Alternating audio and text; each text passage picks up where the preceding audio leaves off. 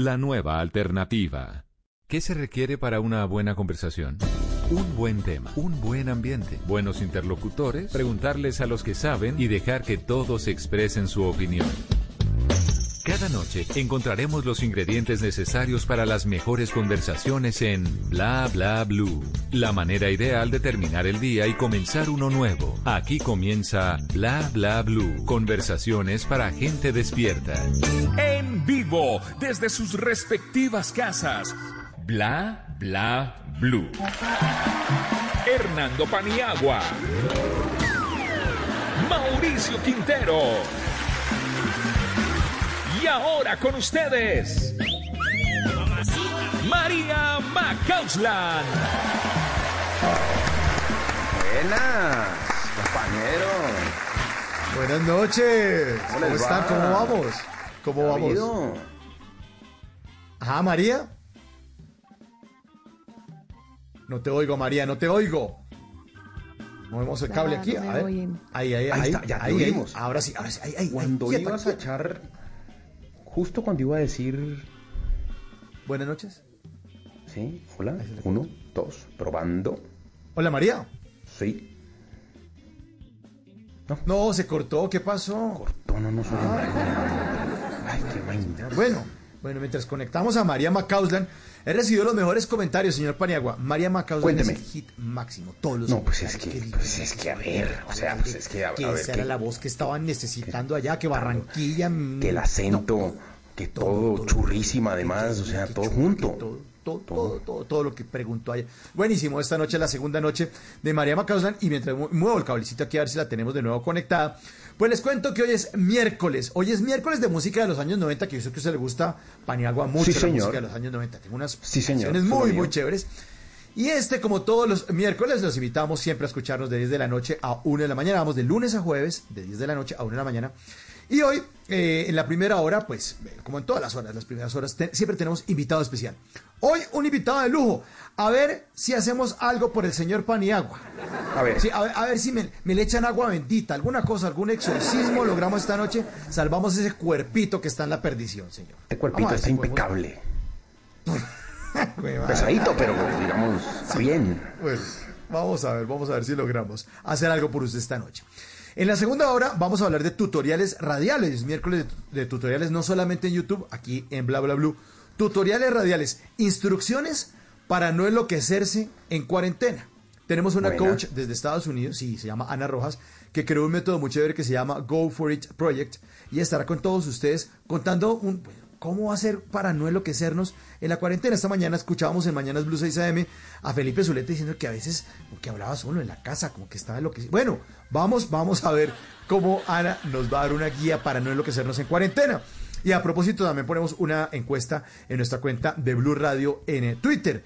La pregunta es la siguiente, ¿siente que con la cuarentena se está enloqueciendo? Respondan sí o no. Ahí vamos a fijar la encuesta para que ustedes hagan parte de Bla Bla porque ahora los escuchamos a todos en la radio. Ese es el objetivo, aquí hablamos todos y hablamos de todo.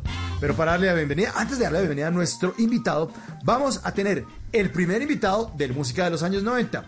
Bienvenido señor Diego Torres a Bla Bla Blue.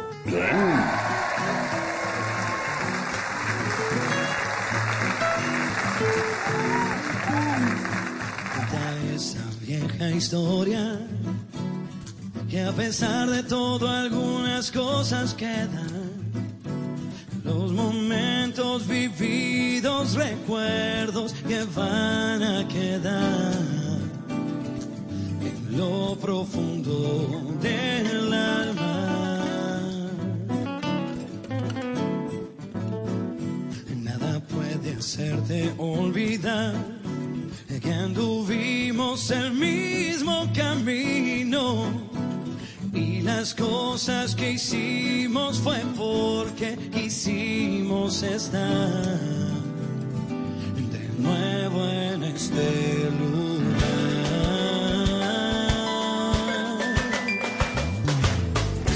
A pesar de los errores, a pesar de los defectos Pues esto sí es un himno, como todos los que hace Diego Torres. Esto es tratar de estar mejor. Tratar de Pero, estar mejor. Mauro, Diego Torres. eh, sí, señor. Sa- ¿Sabe que me parece que es la primera vez en cuarentena en el mundo que suena Diego Torres y no es Color Esperanza, me parece muy bien.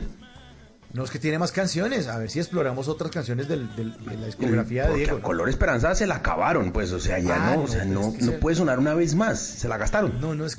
Ya la gastaron y ya, además cada semana saca una versión nueva eso, y en un ritmo Sí. nuevo, eso es un relajo. Sí, Hicieron lo que les dio la gana con esa canción.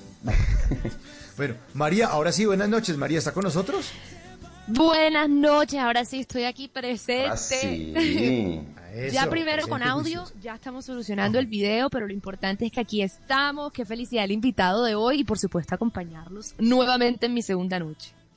Bueno, bueno, nos alegra mucho tenerla María y les recordamos a nosotros, a nuestros invitados, eh, que nosotros estamos haciendo presencia también en Facebook Live. Pueden estar, eh, pueden presentarse ustedes, pueden eh, examinar la cuenta de eh, Blue Radio Colombia en Facebook. Ahí estamos, ahí estamos. Estamos cuadrando para que María salga en este momento, la imagen de María también en el Facebook Live.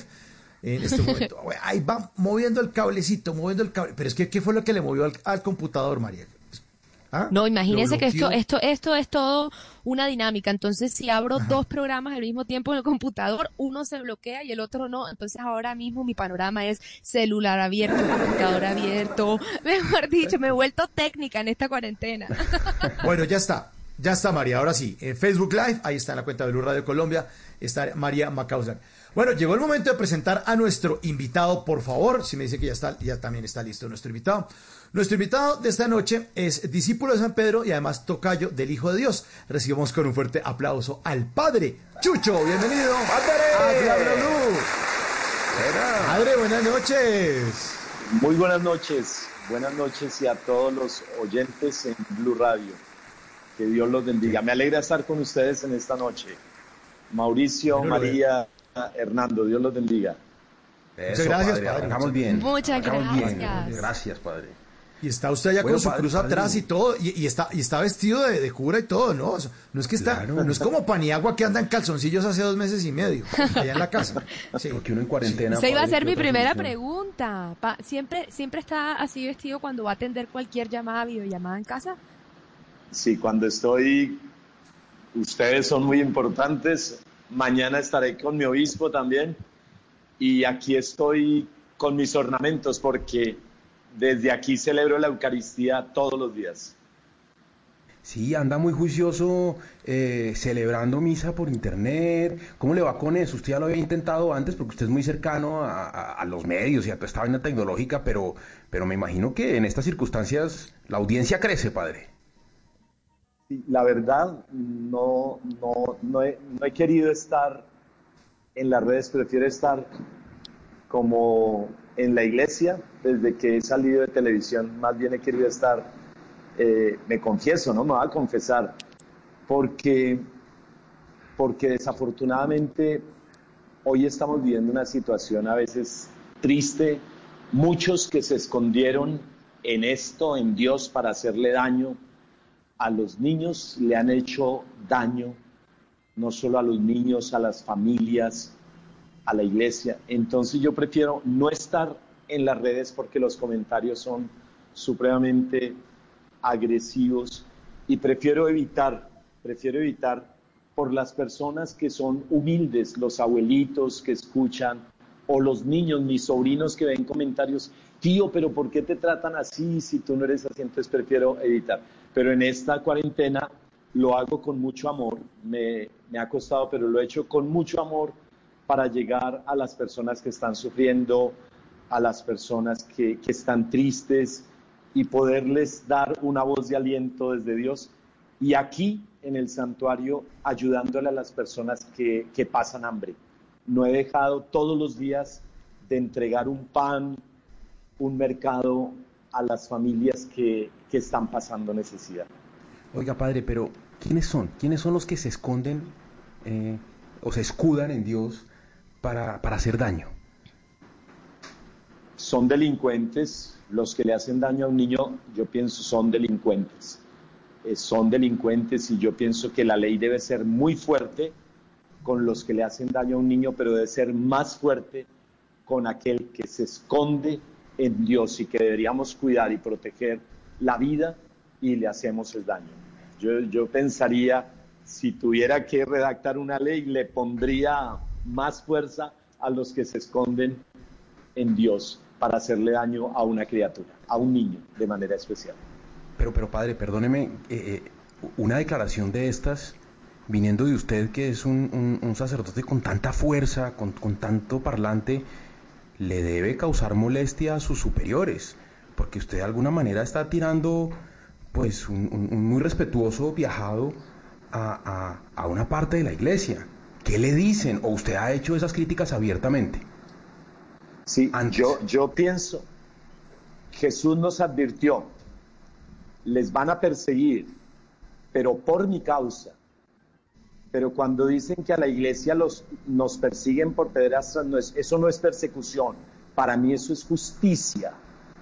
Jesús dijo es cuando, cuando los persigan por mi causa, porque somos buenos, porque llevamos el Evangelio, porque llevamos una sonrisa a quien, el- a quien sufre, porque llevamos un pan a quien lo necesita, pero no por ser bandidos.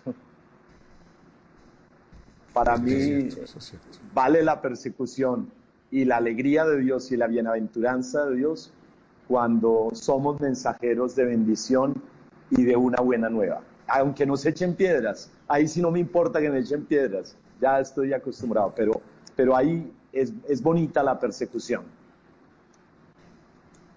No ¿Usted sé si cree, me- padre, usted cree, padre, que, que algunos de sus superiores, o, o al- y no, digamos, algunos de sus superiores, digamos que en las partes más altas de la iglesia ha faltado mano dura para pronunciarse frente a eso, para castigar a esos responsables? ¿Usted cree que, que ha habido impunidad dentro de la iglesia frente a quienes eh, han sido acusados de pedrastia? Esa, esa pregunta, si yo, yo llego al cielo, le voy a preguntar a San Pedro, ¿cómo? Yo no entiendo, ¿cómo eh, es posible que en la iglesia se hayan escondido estas personas? Porque es evidente, no lo podemos esconder, están y han hecho daño.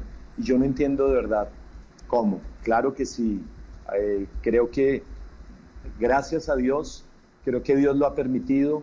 Eh, hoy estamos con mucha más fuerza y con más claridad y creo que la luz de Dios está brillando más y cuando brilla la luz de Dios, lo que, lo que hace daño aparece.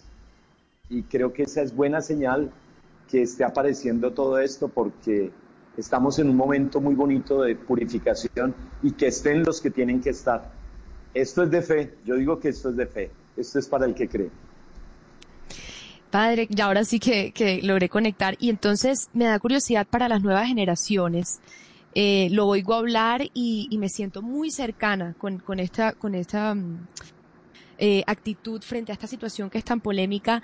Le hablaría a los jóvenes desde la fe, que tengan fe, eh, que, que se- se- estamos avanzando, que se está renovando, porque las nuevas generaciones pierden un poco la confianza, pierden un poco todas esas bases. Entonces, el padre Chucho, que nos ha acompañado tanto tiempo, ¿qué le dice a esos jóvenes?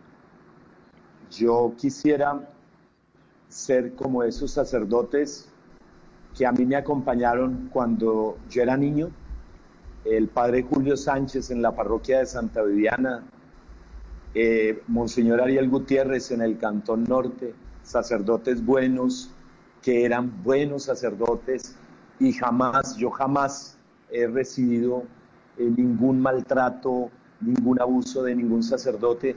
Y yo quiero ser, eh, hoy tengo un compromiso más grande de no ser mejor, pero de ser un sacerdote bueno y demostrar la bondad de Dios a nuestros niños y a nuestros jóvenes. Soy un defensor de ellos, además porque amo mis sobrinos y, y los he llevado en mis brazos y los he cuidado con un amor y siento dolor. Todo lo que le pase a los niños eh, me duele a mí, me duele el corazón. Usted Y quiero ser bueno por ellos, para que ojalá cuando ya no estemos nosotros, lleguen esos niños y esos jóvenes que han recibido el testimonio de una iglesia, como el Papa Francisco, como tantos, porque son muchos, muchos los sacerdotes que son buenos y que hacen mucho bien en la iglesia. Son muchísimos. Afortunadamente somos, no, no quiero, no quiero eh, como elogiarme o no quiero como vanagloriarme, pero son más los buenos, son más los buenos. Yo estoy aquí no porque yo sea bueno, porque soy pecador, sino que Dios es bueno y me quiso poner como sacerdote y sacerdote hasta la muerte, queriendo dar ejemplo del amor a Jesucristo y de la fe en Jesucristo. Oiga, padre, usted tuvo, usted tuvo eh, no sé, digamos suerte, pero usted tuvo la fortuna de que, de que pudo ser instruido por muy buenos sacerdotes. Y yo creo que todos los que estamos aquí hemos conocido a muchos muy buenos. Yo, yo tengo eh, amigos del colegio que, que, que, que, escogieron esta vocación y, y, son personas a las que admiro, a las que quiero, a las que reconozco sus valores. Y sé que, son muchísimos los que, los que están ahí por, por, por, la verdadera vocación. ¿En qué momento? ¿Qué fue lo que falló? Eh, eh, para, eh, en qué momento hubo una equivocación o qué fue lo que llevó a un grupo que pues uno quiere creer que son poquitos, pero que a veces ve y ve que son más para que se fueran por ese otro camino. Se abrieron las puertas, se, se, relajaron los filtros, eh, no sé cómo decirlo, pero eh, tiene que haber una falla que la iglesia pueda reconocer y decir, oiga, se nos escaparon algunos que cometieron errores y que hoy están dándonos una mala imagen. ¿Qué pasó ahí? Yo, yo, yo pienso que hay un deterioro en la mente de muchos hombres desde su niñez. Pero si yo digo que, que es un problema mental, quito responsabilidad legal y quito responsabilidad moral.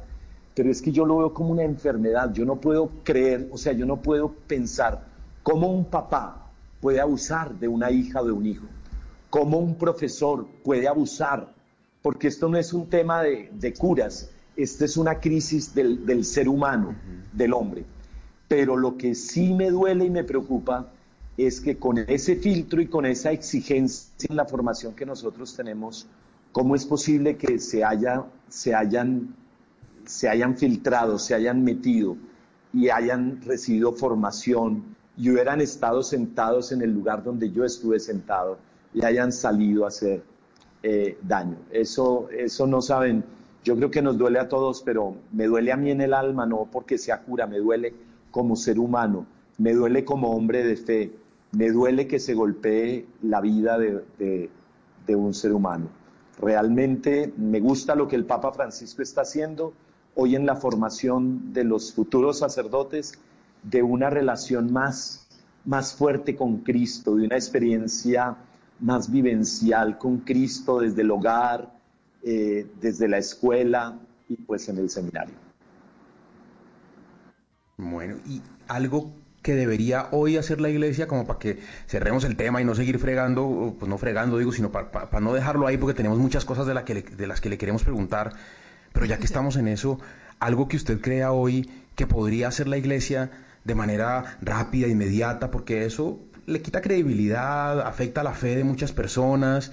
Eh, si estuviera en sus manos o, no, ¿qué cree usted que debería si hacer? Si, estuviera en mis manos, yo haría lo que está haciendo el Papa y lo que están haciendo los obispos. Lo acaba de hacer Monseñor Oscar Urbina, que es arzobispo y presidente de la conferencia episcopal. Él fue mi rector en el seminario y tomó la decisión. Cuando hay dudas así haya dudas, inmediatamente se suspende al sacerdote hasta que pase todo el proceso. Y si se demuestra que, que es inocente, pues vuelve a retomar su ministerio. Pero me parece que esas decisiones así radicales las tenemos que tomar. Y es en eso donde la iglesia está haciendo laxa, como que se toma un tiempito y dice, no, esperemos, miremos, ese tal vez es el error más Analicemos. Sí, y hacerlo con la justicia hacerlo de la mano de la justicia, no abrir, abrir la puerta y abrir el, el, expediente para que la justicia intervenga y, y, se proteja la vida de los niños. Vea, ahí tiene Mauricio. El padre, denunciemos, denunciemos, denunciemos. Y le digo a los papás que me escuchan, si los niños les han hablado de quien sea, de un profesor, de, del papá, escuchen a los niños, créanle a los niños. Si les hablan de un sacerdote, inmediatamente créanle a sus niños y denuncien.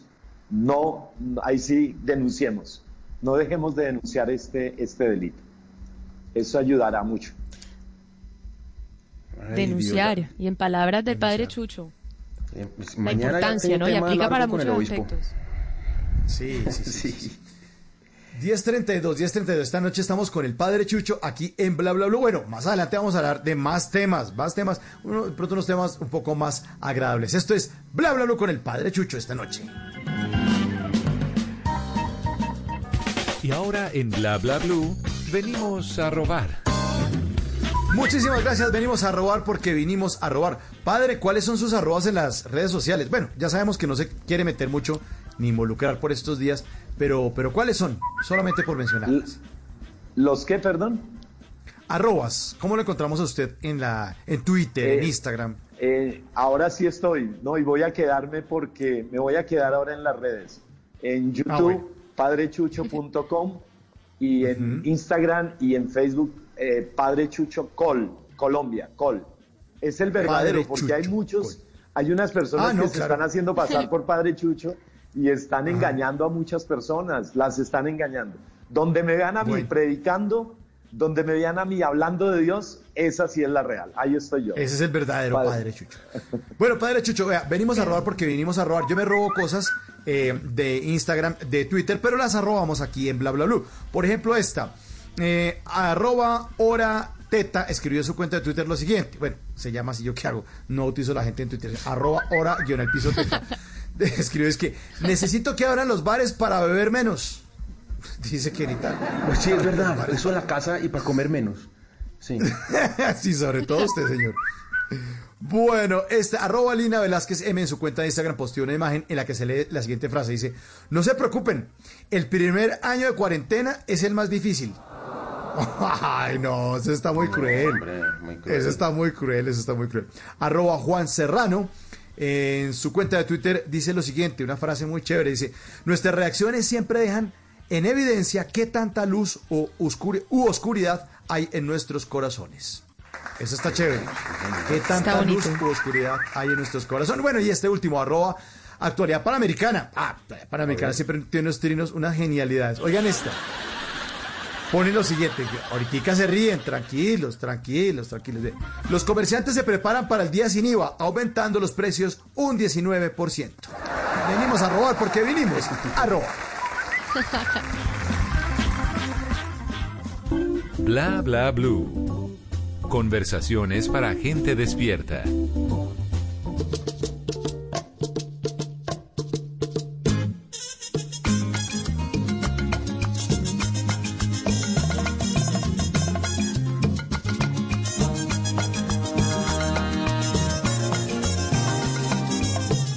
Bla Blue. Conversaciones para gente despierta. Procura seducirme muy despacio y no reparo de todo lo que en el acto te haré. Procura caminarme ya como la del mar y te aseguro que me hundo para siempre en tu rodar. 10 de la noche, 36 minutos. Estamos en Bla Bla Bla esta noche con el padre Chucho. Padre, ¿usted es bueno para echar paso o no? Eh, sí, en la iglesia. Uy, y, y canta también y todo, sus habilidades Sí, claro. musicales. Mire, ahí estamos ¿Le de sacó la guitarra. padre? Hágale, A ver. padre, lo oímos. Hágale. Wow. Bailando, bailando, bailando, bailando, Jesús me invitó a bailar con él. Bailando, bailando, bailando, bailando, Jesús me invitó a bailar con él. Él me miró y me llamó Chucho y me invitó a bailar con él. Y yo lo miré y suspiré, wow, y me acerqué a bailar con él. Y esta noche nos vamos a gozar aquí en Bla Bla Blue. Bueno. ¿Qué tal eso? ¿Sí? Me encanta, pues la María, verdad. Es por eso que esa iglesia vive llena. porque el padre le canta, porque el padre, el padre le toca guitarra, porque, el- porque, porque ha, ha- ha hecho su, su, su Eucaristía en un tono mucho más amable para atraer gente nueva, María. ¿Esa es la vaina o no? Claro, total. Es que imagínense, desde que yo dije hoy en mi familia que el invitado era el padre Chucho, mi mamá, mi suegra, mi nuera, eso es una emoción y nadie para hablar del ángel que tiene. Y eso precisamente es por involucrar todas esas cualidades y ser uno mismo. Había una idea de que la religión no podía ir de la mano con todo esto, pero, pero pues nos demostró todo lo contrario. Sí, da- a propósito, una bendición para tu mamita y para tu suegra. Cada ser humano es muy Ah. importante y para ella les mando mi cariño, mi bendición y recibo cada vez que, que hablan tan bonito así de mí, yo sé que es Dios y, y Dios me da el amor con personas que están llenas de amor. Entonces yo sé que tu mamita y tu suegra están llenas del amor de Dios y, y necesitamos Ah, un lenguaje belleza. diferente. Cuando el Papa Juan Pablo II vino a Colombia, yo tuve la oportunidad de cantarle, de estar allí en el, en el estadio, y, y yo soñaba lo que Juan Pablo II decía, necesitamos una, una evangelización nueva en su ardor, nueva en su expresión y nueva en sus métodos. Tenemos que hablar de una manera totalmente diferente, nueva, como más cercana. Y, y la verdad, pues el mundo tiene un lenguaje a veces tan difícil, las personas llegan con tanta tristeza y pues si los que llevamos a Cristo estamos igual de tristes y aburridos, tenemos que tener un lenguaje cordial, tierno, nos ha dicho el Papa Francisco, me parece lindo eso, tierno, ser tiernos con cada ser humano. Eso es lo que yo yo. Hasta les cuento aquí entre nos, me confieso, eh, como exorcista, como exorcista, yo tengo unas Cuente eso. instrucciones, la iglesia nos forma en el Vaticano, yo fui formado en el Ateneo Regina Apostolorum, pero cuando me llegan algunas personas que sé que vienen, pero así fuertecitas, y me dicen, padre, es que esto es fuerte, yo les digo, no, no, más fuerte como me está golpeando a mí, tú no, tú tranquilo, no te preocupes. Y las personas van bajando y así puedo hacer yo más fácil el trabajo y hasta ese pobre diablo lo arrodillo y sale pero corriendo a perderse. Pero lo Oiga. hago también, No, pero Dios, lo hago con una, ter- Sí. con una ternura especial para cada ser humano. Cada ser Padre, humano. Cuando me dicen, padre, vengo con brujería, yo le digo, no, no, ¿qué tal? Una bruja no es más fuerte que Dios. Mira, mira tu mirada tan linda que es, mira la sonrisa que tienes. Y el diablo eso no lo soporta. Y, y hasta, en ese, hasta, hasta en ese ministerio tenemos que hacerlo con ternura y con amor. Porque si empezamos a asustar y si empezamos a, a hacer eh, conjuros todos llenos de, de- con una cara de, del diablo, el diablo le agrada y se queda más tiempito. Padre, eso, eso que usted eso. hizo, eso que usted hizo en el Vaticano, de, de irse a aprender eso, eso no es para todo el mundo, o sea, eso lo seleccionan, esos son poquitos, eso Claro. no es querer solamente, eso lo tiene uno que elegir para ir a hacer esa vaina. Así que son pocas las personas que como usted nos pueden contar sobre eso. Los que afortunadamente solo tenemos referencias de esos eventos por las películas, porque eso es una fortuna no tener referencias más allá de las películas Sí, de esos mal. Eh, eh, ¿Eso qué tan parecido es a lo que muestran en las películas? O sea, cuando a la gente sí se le mete el diablo y sí, sí toca sacarlo así como lo ven en las películas, ¿cómo es eso? Cuéntenos esa vaina cómo es, padre. Yo creo que a veces lo de la película no es tan doloroso y tan triste como lo que, lo que yo he podido ver. Esto me ha sacado lágrimas también en muchos jóvenes, en muchos jóvenes que han llegado con ganas de, de matarse. Y miren, me confieso también, eh, nosotros en ese momento no podemos ni tocar ni, ni a, a cada persona, tenemos que guardar unos protocolos y tenemos que hacer como una historia clínica. Pero una vez un joven tirado en el piso se golpeaba tan duro en la cabeza que, que yo vi a un sobrino mío.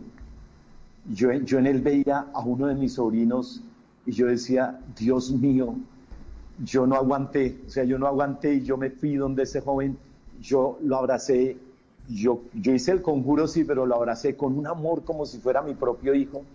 Y fue algo muy bonito porque ese muchacho dejó, soltó y me miró y dijo, gracias, gracias papá. Y yo no era el papá, gracias papá. Y yo dije, Dios, qué, qué bonito esto. Es, es una experiencia tan, tan maravillosa. Y me voy a confesar de algo más. ¿Quieren una confesión bien fuerte? Sí, bien claro. Por favor, padre, Pero por favor. Pero prepárense porque Está duro. hace, hace unos días se armó un lío en el país porque yo fui a un lugar a conjurar una casa. ¿Y que por qué fue a conjurar esa casa? ¿Que quién estaba en esa casa? Y que ustedes se imaginarán la casa más importante, bueno, entre comillas más Sí, importante. ya sabemos, Porque la, sí. ca- Ya la casa más sí. importante es ese corazón humilde que recibió ya Dios con amor. Pero me, me invitaron a, a exorcizar una casa y yo fui, pero después tuve que negar que había ido porque dije, si esto va a ser un problema y esto va a evitar un conflicto y una guerra en mi país, prefiero que me tiren las piedras a mí. Hasta Vicky Dávila me insultó, me- periodistas me trataron súper mal. Recuerdo un periodista que dijo, usted siendo exorcista, tan imprudente, mentiroso, cura mentiroso, ¿cómo dice que fue a un lugar sin haber ido? Pero yo había ido, sí fui, sí estuve en un lugar. Y, hoy le digo a Dios, y, y era, no es porque, porque el que saliera o el que entrara, porque yo no soy de ningún partido. Yo soy del partido de Dios que ama a los más pobres y que quiere proteger a los más débiles.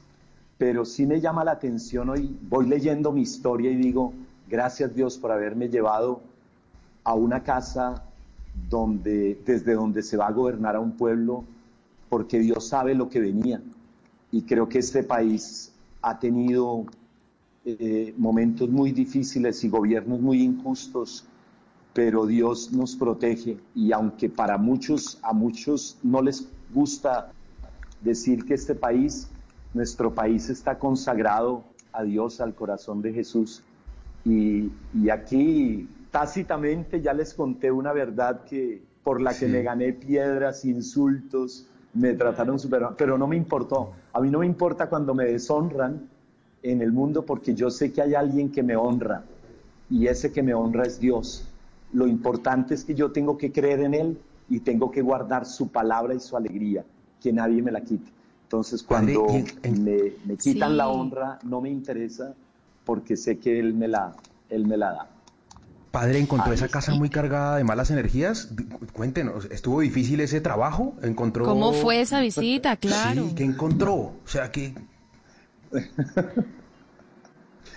Pues sí. Bueno, en todos los lugares, pero la verdad, si, si les digo las mociones que nos da el Espíritu, sí hay sitios donde, donde se experimentan cosas muy fuertes.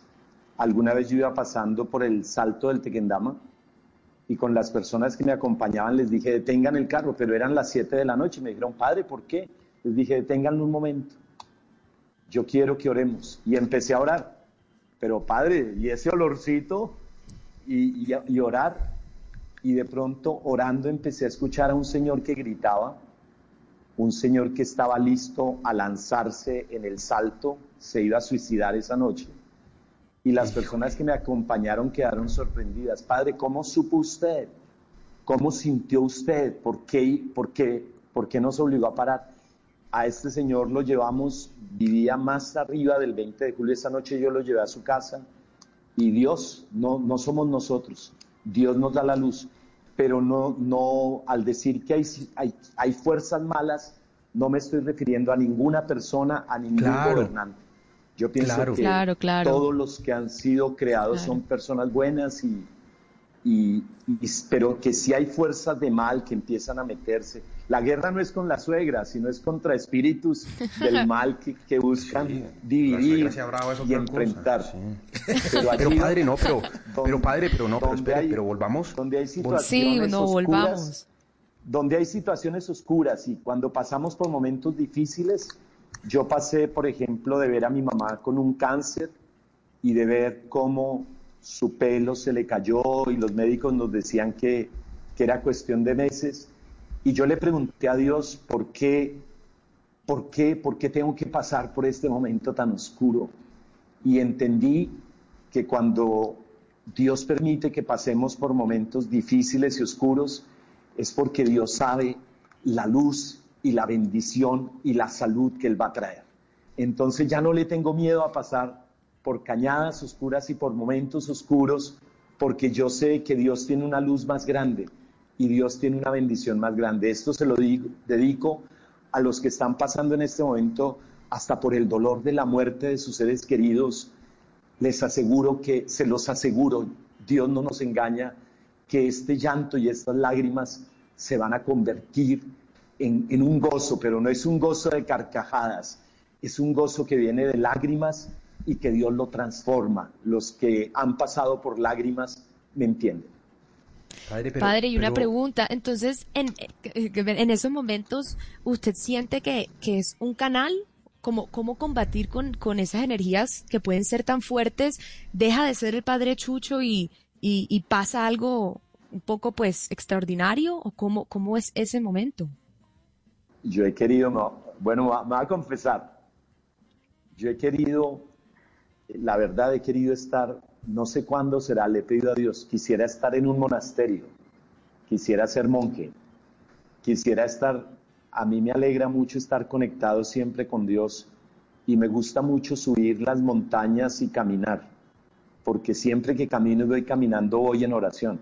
Si alguna vez me ven conectado con audífonos o con un celular, yo estoy conectado con la palabra de Dios. A mí no hay otro gozo para mí más grande que la palabra de Dios.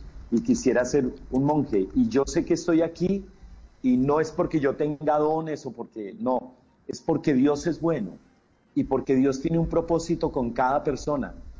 Y, y ese es el propósito que Dios tiene conmigo. Y siempre que una persona me pide oración, me ha pasado con muchísimas personas que me llaman eh, y me dicen, muchísimas, muchísimas, me, me, llaman y cuando me dicen, Padre, quiero que ore por mí sin que hablen, yo le pido a Dios que me dé una palabra para esas personas. Y cuando yo empiezo a hablar, me dicen, Padre, pero usted por qué me conoce?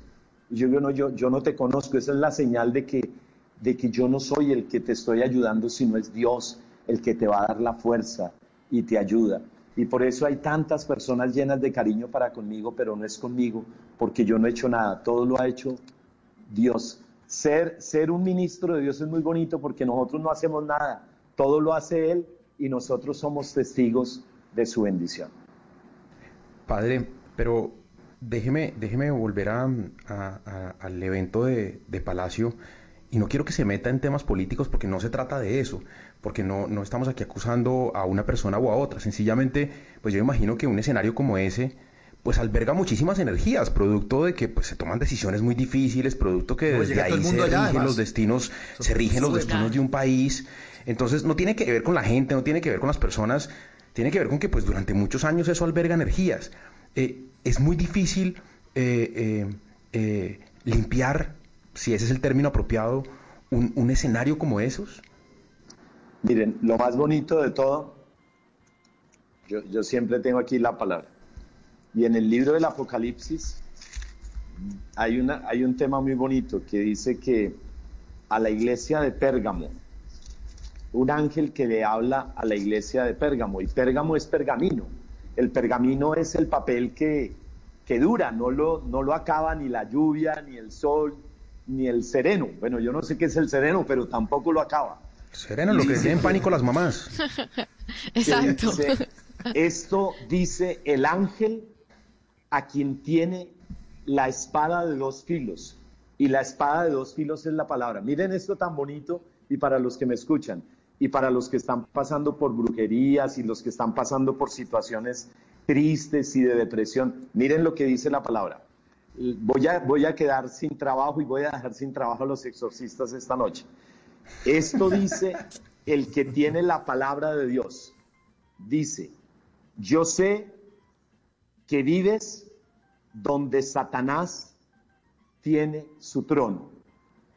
Con esto les quiero decir que una persona que es creyente, que una persona que tiene a Dios, que una persona que, busca la bendición de Dios, allí está la espada de doble filo que es el Señor, pero ahí siempre estará Satanás pidiéndole permiso a Dios para golpear. Porque Satanás no busca eh, tarados, Satanás busca personas ungidas. Satanás buscó al ungido que fue al Hijo de Dios. Y pero el ungido iba con el Espíritu Santo. Entonces siempre habrá lugares con fuerzas donde tú sientas que te golpean, pero tú dices, Dios, ayúdame, no te preocupes, no te preocupes, porque allí donde tú tienes la fuerza de la fe, el diablo no nunca podrá, las tinieblas nunca podrán apagar la luz. Y déjame sin trabajo. Si crees en esta palabra, me dejas sin trabajo. No importa que escuches ruidos en tu casa, no importa que te hagan brujerías, no importa que te tiren piedras en tu propia casa, a mí me las han tirado, no importa que te golpeen. Si tú tienes la fuerza de la fe, mira, te aseguro que no necesitas exorcistas porque Dios está contigo. Dios es tuyo y tú eres de Él. Y entonces, claro que sí, vamos a encontrar muchos momentos duros, tenemos que enfrentar situaciones muy difíciles. Yo guardo por protocolo en mi corazón historias muy dolorosas, muy, pero muy, muy dolorosas, pero afortunadamente esos rostros, yo les puedo decir que he visto cómo Jesús sigue resucitando a muchas personas, la saca del sepulcro, de verdad que sí y muchos lugares, y muchos lugares que están oscuros, Dios los llena de su luz. Esa es una palabra, es una promesa que no falla. Pero pues esto es para el que tiene fe, ¿no? Y el que no cree, yo también lo respeto, yo respeto al creyente, al no creyente, y aprovecho este lugar para decirle a todos mis hermanos cristianos, evangélicos, adventistas, los que creen en Dios, que es el tiempo para que nos unamos, para que nos unamos los que creemos en Cristo, para que no nos golpeemos, unámonos. Yo no entiendo, yo, abrazo a los pastores de las iglesias evangélicas, que el Señor los bendiga, porque ustedes están llevando el amor de Cristo.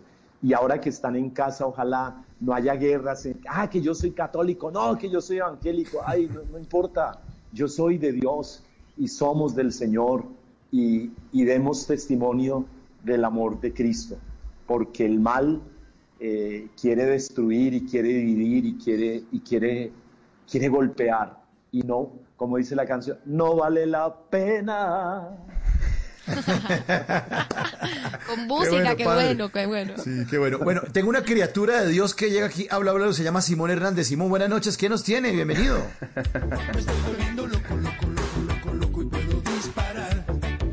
Les voy a contar una historia, la historia de la loca Margarita un personaje icónico de esa Bogotá de los 30, cuando la gente era cachaquísima, caray. Dicen que antes de que Margarita perdiera la razón, fue una reconocida profesora del municipio de Fusagasugá, Dinamarca. Allí vivía con su hijo, quien también apoyaba al Partido Liberal, motivo por el cual lo mataron. Margarita decidió enterrar a su hijo en el cementerio central de Bogotá, junto a las tumbas de los héroes de la patria, y luego se quedó a vivir en la capital. Dicen que después del novenario de la muerte de su hijo, Margarita visitaba su tumba con frecuencia, casi que todos los días. Margarita alternaba sus rezos con obras de caridad con habitantes de la calle y drogadictos, a quienes invitaba a su casa para que comieran y se bañaran. Cuentan que con el pasar del tiempo, Margarita perdió la razón y que entre 1930 y 1942 se le veía por las calles, parques y plazoletas de los barrios La Candelaria, Las Cruces y San Victorino en Bogotá. Quienes la vieron decían que la loca Margarita era una anciana bajita, muy hermosa y que siempre tenía una diadema de girasoles en su cabeza. Y ya que estamos hablando de locos, los invito a la segunda hora de Bla Bla Blue,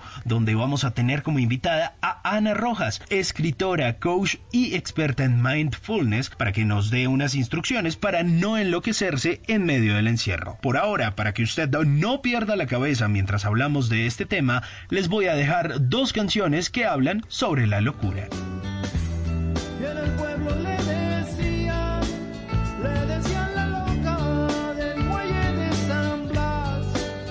A veces nos enloquecemos por amor, como le ocurrió también a la loca del muelle de San Blas, una historia real que la agrupación Maná luego hizo canción.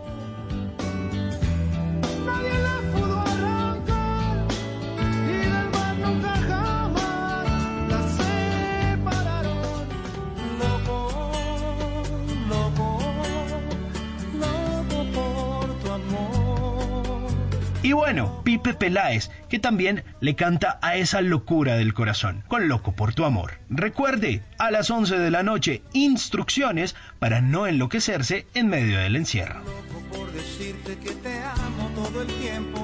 Padre Chucho en Bla Bla Blue, ¿a usted qué lo enloquece, padre? ¿Cómo? ¿A usted qué lo enloquece o quién lo enloquece? A mí me enloquece, de verdad, me enloquece la palabra de Dios, me enloquece la predicación, eso me, me apasiona a mí, me enloquece cantarle a Dios, me fascina cantar, me fascina cuando los jóvenes y los niños danzan para Dios, eh, me fascina ver una comunidad llena pero gritándole a Dios, alabándole a Dios, a mí me enloquece, yo también me vuelvo loco ahí. Padre, ¿y cómo, bueno, padre. cómo no enloquecerse por, por las críticas, no? Eh, Duro también a veces. No, las críticas, eh, yo le doy gracias a Dios también. Cuando vienen críticas, yo bendigo a los que me critican y, quisiera mandarles un detalle a ellos, porque gracias a las críticas y a quienes nos golpean, pero lo repito, injustamente, eh, Dios nos da muchas bendiciones. Son más las bendiciones que yo recibo. A mí me suele pasar y me he encontrado con muchas personas y me ha dolido. Personas que se han acercado y me han dicho, yo a usted lo odiaba, yo de usted ha- hablé muy mal, y personas que llevan sufrimiento, personas que, que sufren cáncer y que en su cáncer han venido a buscarme. Tuve un testimonio de una persona que, que con cáncer en la sacristía de mi iglesia, pero de rodillas, lloraba con un sentimiento que me dio un dolor. Yo le decía, no, no te preocupes, ya saquemos ese veneno, eso no era tuyo, no era para ti. Y Dios le dio la bendición. Entonces, a mí me alegra que los que hoy nos golpean, a ver si me entienden esto, a mí me alegrará porque yo sé que mañana se van a caer, pero no me alegra de que se van a caer. Lo que me alegra es que cuando se caigan, el Dios a quien yo amo va a venir a levantarlos y ellos van a entender a ese Dios que yo amo y nos vamos a poder abrazar con esas personas que hoy nos están golpeando.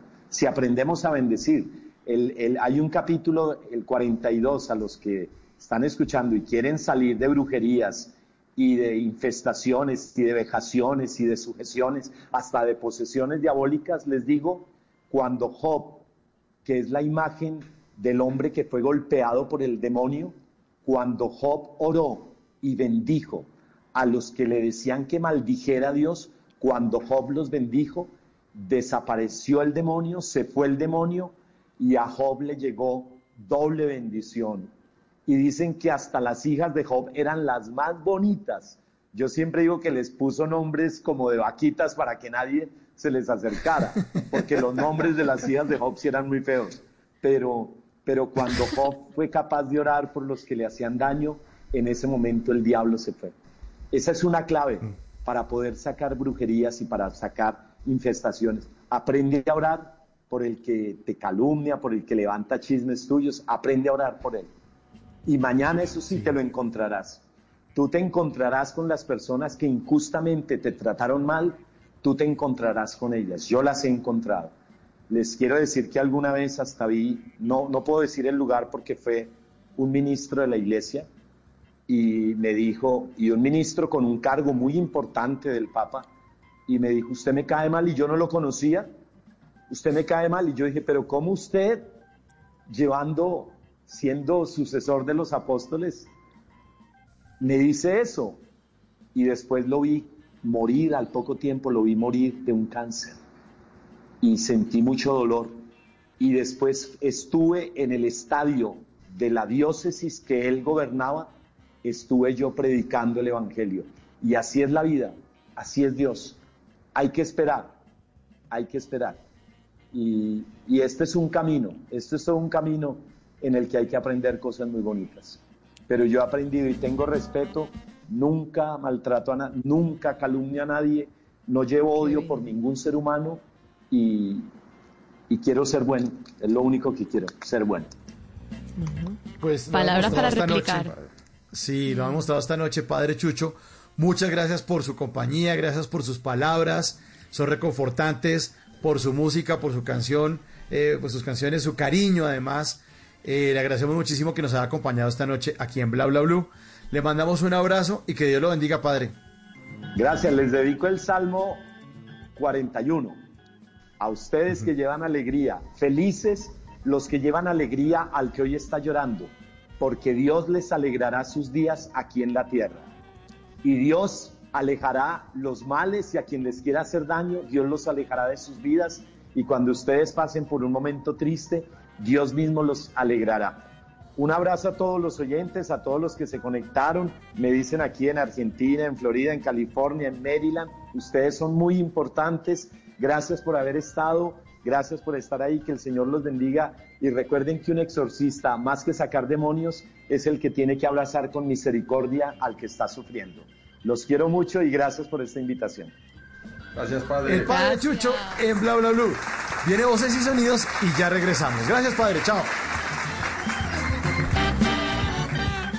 ¿Qué se requiere para una buena conversación? Un buen tema, un buen ambiente, buenos interlocutores, preguntarles a los que saben y dejar que todos expresen su opinión. Cada noche encontraremos los ingredientes necesarios para las mejores conversaciones en Bla Bla Blue, con transmisiones en vivo en redes sociales, con videos y conversaciones de nuestros oyentes y con todo lo que quieras hablar desde tu casa porque ahora te escuchamos en la radio. Bla Bla Blue, desde las 10 de la noche hasta la 1 de la mañana. Bla Bla Blue, porque ahora te escuchamos en la radio. Blue Radio y bluradio.com. La nueva alternativa. Voces y sonidos de Colombia y el mundo en Blue Radio y bluradio.com, porque la verdad es de todos. Ya son las 11 de la noche y cuatro minutos. Soy Javier Segura y esta es una actualización de las noticias más importantes de Colombia y el mundo en Blue Radio. El excongresista tolimense Gonzalo García Angarita, condenado por eh, parapolítica, se entregó a las autoridades en Ibagué para responder por los delitos de concierto para delinquir y corrupción al sufragante. Medardo Morales tiene la información. El excongresista tolimense por el Partido Conservador Gonzalo García Angarita se entregó en las últimas horas a las autoridades en la capital tolimense luego de estar durante ocho meses prófugo de la justicia para responder por los delitos de concierto para delinquir y corrupción al sufragante. Los hechos están relacionados con su participación en la compra de votos que conllevaron a la captura y condena de su hijo Daniel Ricardo García, quien salió elegido como alcalde del municipio de Valle de San Juan para el periodo 2020-2023. Es importante resaltar que el pasado 3 de junio la Fiscalía le imputó cargos como persona ausente en medio de una audiencia virtual. Gonzalo García se encuentra a disposición del IMPEC y en las próximas horas será conducido a su lugar de residencia luego de que un juez le concediera el beneficio de casa por cárcel, decisión que fue apelada por la Fiscalía General de la Nación. 11 de la noche y 5 minutos. Un soldado falleció y otro resultó herido en momentos eh, cuando fueron atacados con un artefacto explosivo mientras realizaban labores de erradicación manual de cultivos. Miguel López como David del Gallego Piso, de 27 años de edad, 6 años al servicio del Ejército Nacional y adscrito en este momento al Batallón de Operaciones Terrestres número 14. Fue identificado el soldado profesional asesinado en las últimas horas en la Alto Peñamí, jurisdicción de Tumajo y Nariño, momentos en los cuales desconocidos lanzaron un artefacto explosivo, mientras tropas adscritas a la Fuerza de Tarea Hércules realizaban labores de erradicación manual de cultivos de hoja de coca. Asimismo, por efectos de la onda explosiva, resultó gravemente herido el también soldado profesional Raúl Antonio Fuentes Marriales. Según información de inteligencia militar, los responsables del hecho serían integrantes del grupo ilegal armado conocido como Oliver Sinisterra, disidencias de la extinta guerrilla de las FARC. 11 de la noche y 6 minutos. La Comisión Séptima de la Cámara aprobó en primer debate el proyecto de ley de etiquetado frontal que busca que los productos comestibles tengan en la parte frontal el número de grasas saturadas, azúcares y sodios, entre otros elementos. Kenneth Torres. El objetivo del proyecto es que todos los productos comestibles deban informar la cantidad de endulzantes, sodios, grasas saturadas, grasas trans, grasas totales y azúcares que contienen el producto. Así lo dijo el representante Carlos Acosta, uno de los ponentes del proyecto. Que incluye la opción de etiquetado para un consumo informado de los colombianos. Quiero destacar que fue una votación unánime en la comisión después de un trabajo de 10 horas de sesión el día de hoy y también reconocer el trabajo que ha venido haciendo el gobierno nacional a través del Ministerio de Salud, del Ministerio de Comercio. También busca prohibir la publicidad en medios de comunicación de productos comestibles ultraprocesados durante la franja infantil, según dijo el representante Mauricio Toro de la Alianza Verde. Y así evitar que nos enfermemos porque muchas veces esos alimentos traen etiquetas engañosas o confunden al consumidor pensando que está comiendo algo saludable cuando no. La iniciativa que pasó su primer debate en la Comisión Séptimo de la Cámara de Representantes pasó a la célula de este Congreso y busca la prevención y control de enfermedades como la obesidad, la diabetes, entre otros. Gracias, Kenneth. 11 de la noche y 8 minutos. En las vías de, norte de Santander, las autoridades adelantan controles para prevenir que se den traslados irregulares de migrantes hacia la zona de frontera en la vía Pamplona-Cúcuta. Se encuentra Pa- eh, Paula Tarazona con información. En el sector de la Don Juana, en la vía que conduce de Bucaramanga a Cúcuta, en el sector cercano a el municipio de Chinacota, donde las autoridades han instalado uno de siete puntos de control que se tienen para evitar el flujo de migrantes de manera ilegal, ya que las autoridades nacionales pues han prohibido el desplazamiento en buses. Me acompaña el teniente coronel Eduard Laverde de la Policía de Tránsito de Norte de Santander. ¿Cuáles son estos dispositivos que se han implementado en el día de hoy? Sí, tenemos siete puestos de control, eh, unas áreas de prevención fuertes en cuanto al control de vehículos, buses, vehículos de carga y toda clase de vehículos que no estén transitando personas extranjeras hacia la ciudad de Cúcuta. Recordemos pues de que por Migración Colombia está prohibido el paso a estas personas. De ser sorprendidas, tendrían la inmovilización, sanciones también eh, por estas restricciones que se han aplicado. Sí, claro, a los vehículos buses se les hace el respectivo comparendo un informe a la Superintendencia de, de- de Transporte. Bueno, hay que recordar que se presenta un embudo migratorio en el puente Simón Bolívar con más de mil venezolanos y estas medidas lo que buscan es descongestionar esta zona fronteriza. 11 de la noche y 9 minutos. A propósito, Migración Colombia alertó sobre redes de tráfico de migrantes que se están aprovechando de los campamentos improvisados de venezolanos en Bogotá para estafarlos con falsos viajes para regresar a su país. María Camila Roa. El director de Migración Colombia, Juan Francisco Espinosa, aseguró que han detectado presencia de personas con conductas que podrían constituirse como tráfico de migrantes venezolanos en los albergues o campamentos improvisados que se han instalado en Bogotá. de personas que están asumiendo conductas que podrían constituir tráfico de migrantes. Desde el equipo de judicialización, desde la Policía Judicial que tenemos aquí en Migración Colombia, estamos haciendo las respectivas investigaciones. Pidió a los venezolanos no dejarse engañar con falsos paquetes de salud que incluyen exámenes y transporte hacia su país. Noticias contra reloj en Blue Radio. Y cuando son las 11 de la noche y 10 minutos, la noticia en desarrollo, el ICETEX no cobrará intereses sobre créditos a estudiantes de estratos 1, 2 y 3. Eso significa que hay vía libre para que unos 57 mil estudiantes de bajos recursos, afectados por la crisis económica que ha dejado el paso de la pandemia en Colombia y en el exterior, reciban un alivio consistente en otorgar un periodo de gracia que no causa intereses sobre los créditos durante su vigencia. La cifra, la alcaldía de Barranquilla indicó que 1.319 empresas manufactureras están en actividad y bajo protocolos de bioseguridad. Y seguimos atentos porque el número de casos confirmados de coronavirus en Estados Unidos superó los 2 millones de personas este miércoles. La pandemia se ha cobrado la vida de más de 112.900 personas en Estados Unidos, el país con más infecciones en el mundo. La ampliación de estas y otras noticias encuéntrelas en blurradio.com. No olvide descargar la aplicación Corona App en App Store y Google Play para estar informados sobre el avance del coronavirus en Colombia. Sigan en sintonía con Bla Bla Blue, conversaciones para gente despierta. Feliz día al papá que es el primero en enterarse de las noticias. Al papá que escucha y le gusta ser escuchado. Al que disfruta los goles sin verlos. Al que oye todos los puntos de vista y ningún tema le queda corto. Feliz día, papás Blue.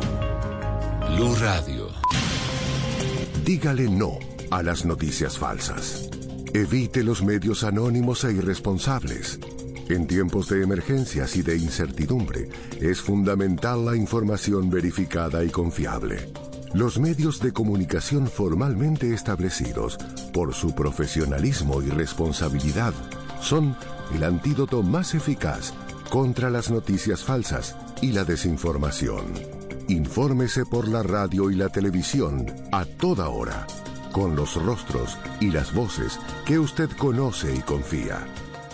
fue un mensaje de la Asociación Internacional de Radiodifusión, AIR. ¿Qué es ser mamá? Ser mamá es enseñar. Es ser el centro, el comienzo y el final de la familia. Es hacer cada momento especial. Es unir las generaciones y pasar el legado. Tal como hace mucho tiempo, ella te lo pasó a ti. Super Arepa. La harina para hacer arepas de las super mamás. Trabajamos pensando en usted. Si es humor. Demonios, el virus está presente. No olvides lavarte las manos. está en Blue Radio. o no el patrullero Zúñiga negarse a hacer el desalojo. Si se mira desde el punto de vista institucional, no está bien que cada policía vaya tomando decisión independiente y oponiéndose a sus órdenes. Creo que le hace bien a la policía que la gente vea que ahí hay seres humanos con consideración después de tantas situaciones eh, difíciles. Voz Populi. El amante tipo vendedor de corabastos. ¿Cómo es eso? Se encartó con el bulto. Voz ¿Qué Populi. opina sobre los castigos físicos a, a- a los menores? Los papitos y las mamitas nunca deben castigar de manera física a sus De acuerdo. niños.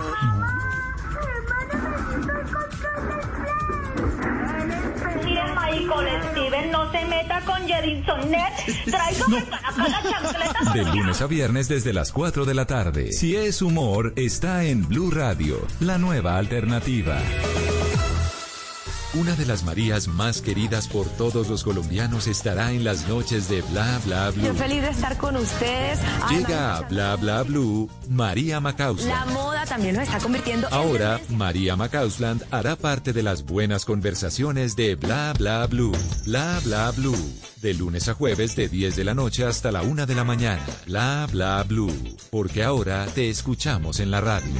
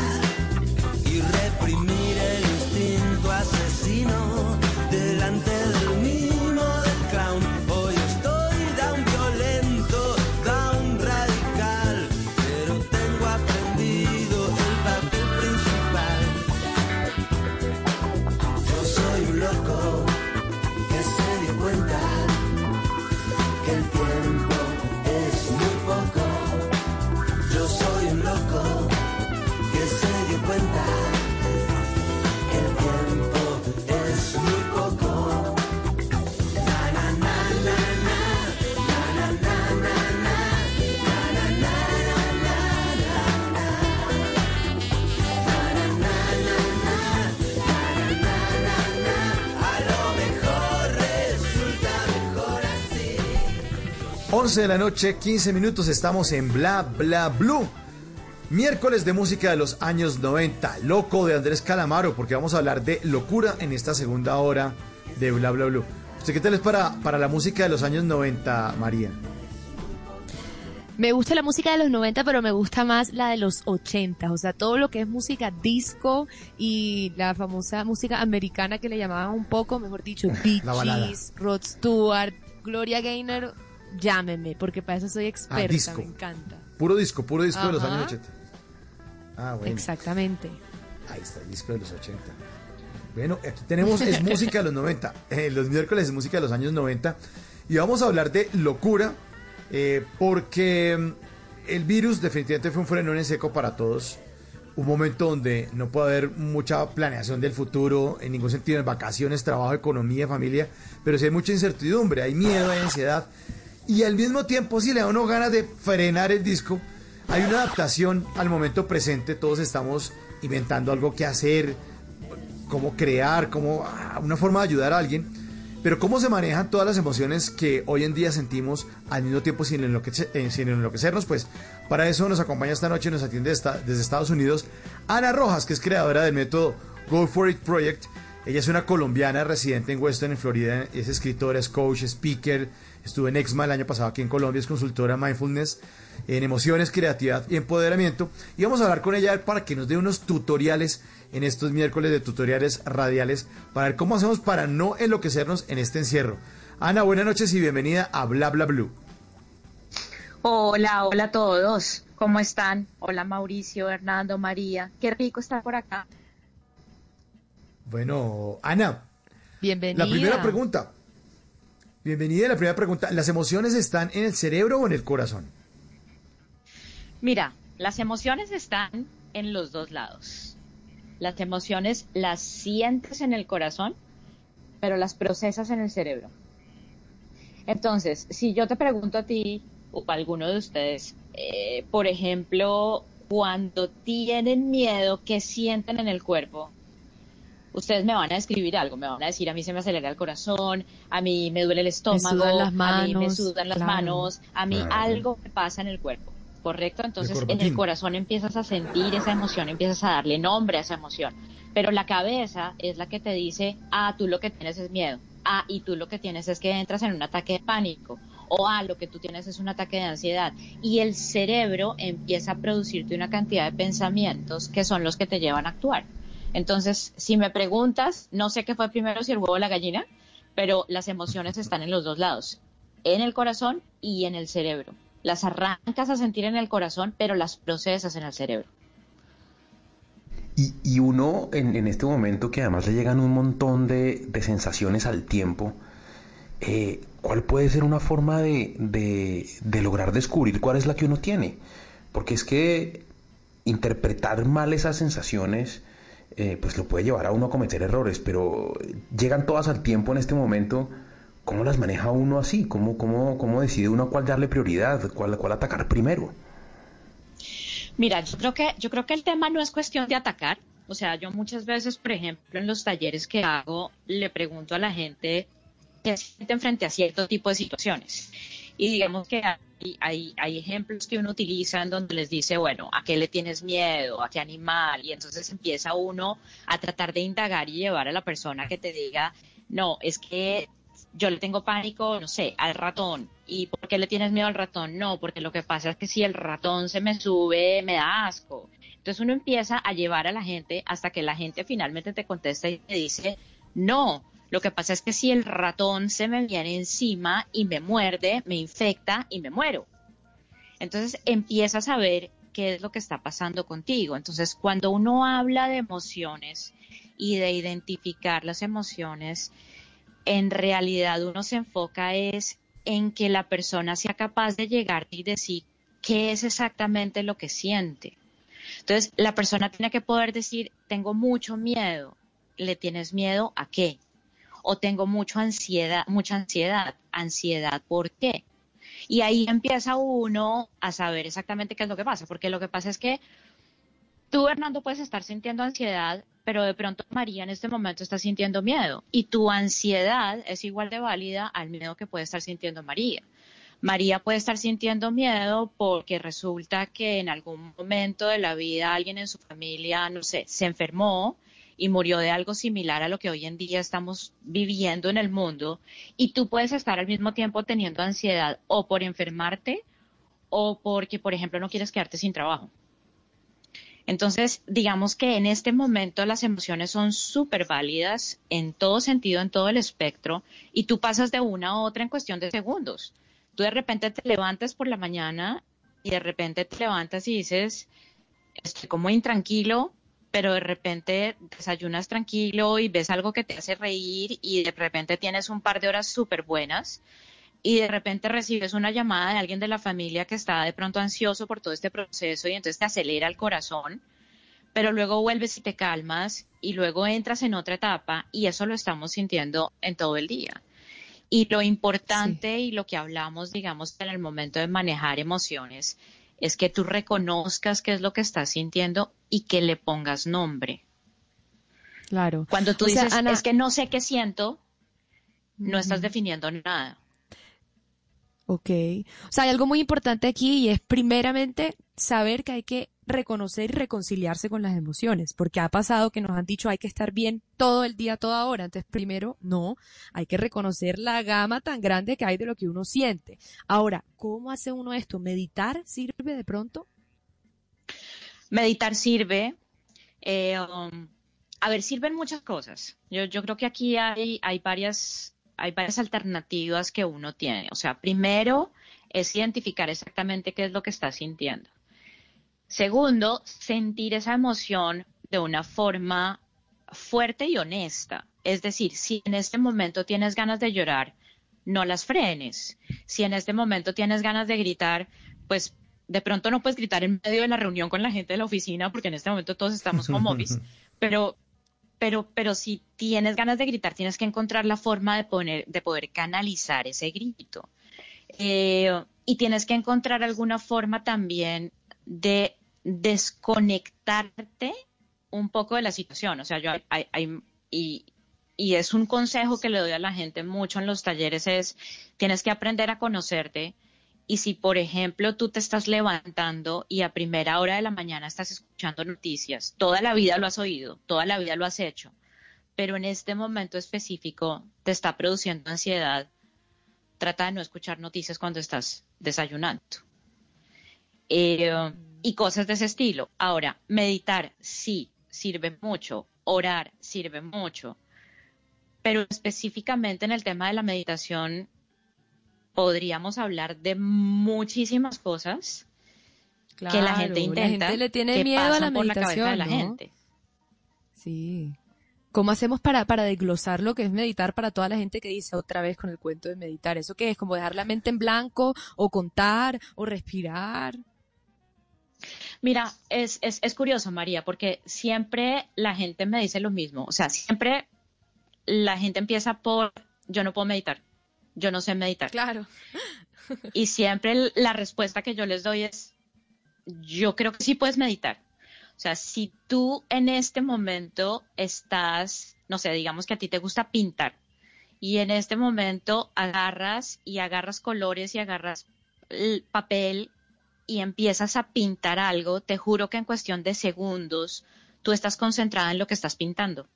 Si a ti te gusta escribir, que a Mauricio le gusta escribir, yo sé que le encanta escribir, si a Mauricio le gusta escribir y él agarra y se sienta frente al computador y de repente se mete totalmente en las letras, llega un momento en el que él está totalmente metido en lo que está haciendo. Claro. Entonces, en el momento esto. en el que tú te entregas al 100% a esa actividad que te está desconectando un poco, pero que al mismo tiempo te está conectando con tu esencia, estás meditando.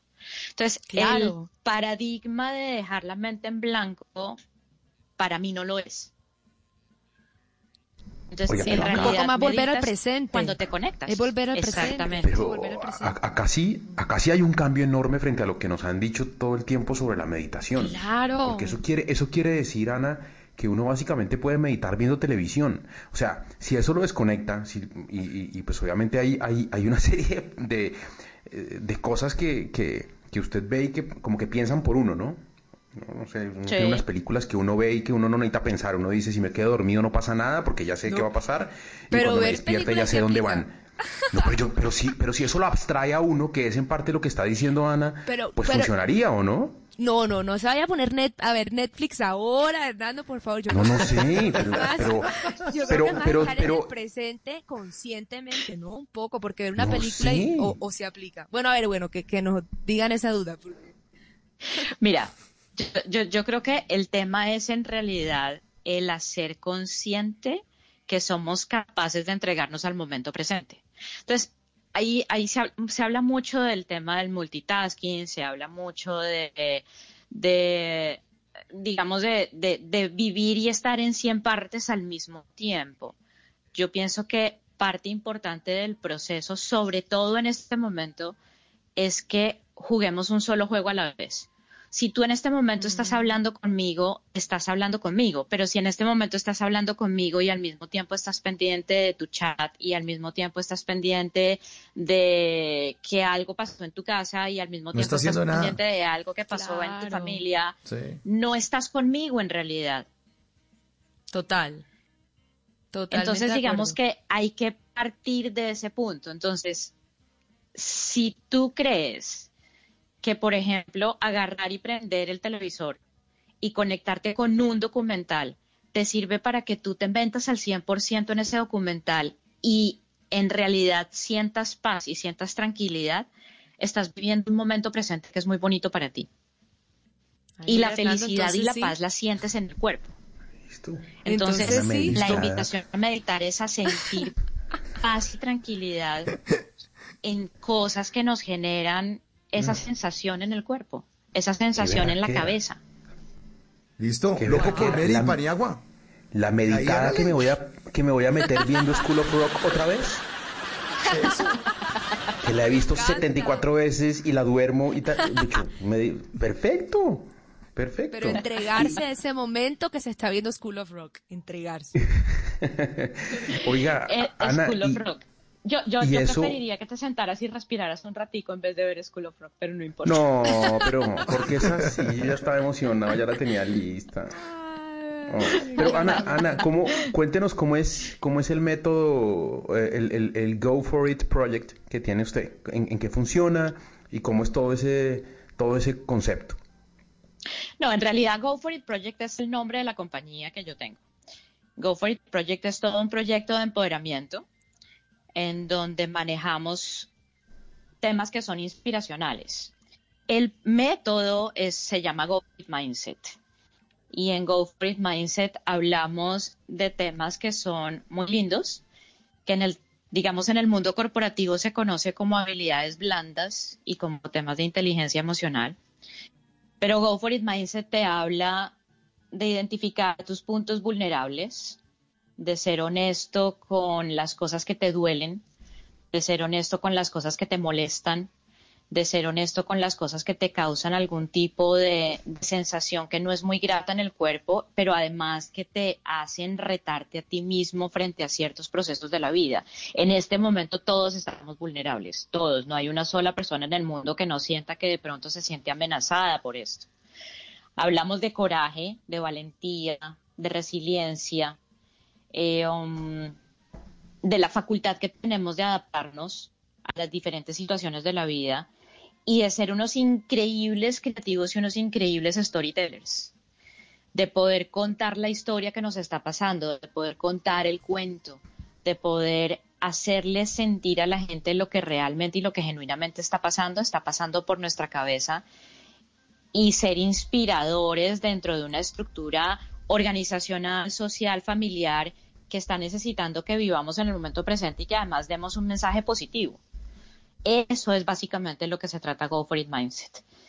Y obviamente técnicas todas, o sea, hablamos de, hablamos de, de respiración, hablamos Ana. de diferentes técnicas que te conectan con el momento yo- presente, eh, um, pero digamos que hablamos muy crudamente desde la humanidad. O sea, ninguno de nosotros en realidad, y pues obviamente yo escuchaba ahorita al padre Chucho cuando él decía que él quería ser monje, ninguno de nosotros es monje. Y todos nosotros estamos viviendo en ciudades, en países con cierto tipo de necesidades, en una comunidad, eh, trabajamos en una organización, producimos ciertas cosas que, que son necesarias para la sociedad y para nosotros para poder vivir.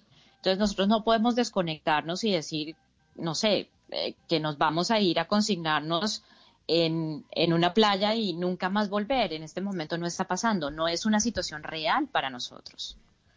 Entonces en Go For It Mindset hablamos de eso. Ana, y hay algo que me llama la atención y es la palabra vulnerabilidad y tú dices cómo hay que empezar a reconocer que somos vulnerables, pero hay mucha gente que piensa, ¿y eso para qué sirve? O sea, ¿para qué no mejor tener una actitud fuerte, inquebrantable ante la vida? Pero esto viene el Go For It Mindset y le da la vuelta y dice, no, ven y aprende sobre doblar un poco tus emociones. ¿Por qué? Y una cosita más para agregar a lo que dice María. Usted nos dice, sea honesto con las vainas que le duelen, con las vainas que le molestan, Ajá. que es un poquito aceptar, reconocernos con que es vulnerable. Y bien fregado que es eso, porque, ¿no? Me- Meterse uno a decir, Claro. "Mm, madre, sabe que sí me molesta. Pero supongamos que usted lo logró y encontró porque se puso, ¿qué le mole- ¿y qué hace uno luego con eso? Cuando uno sabe qué es lo que le molesta, Exacto. ¿qué hace con eso? ¿Lo evita o lo. ¿Qué hace?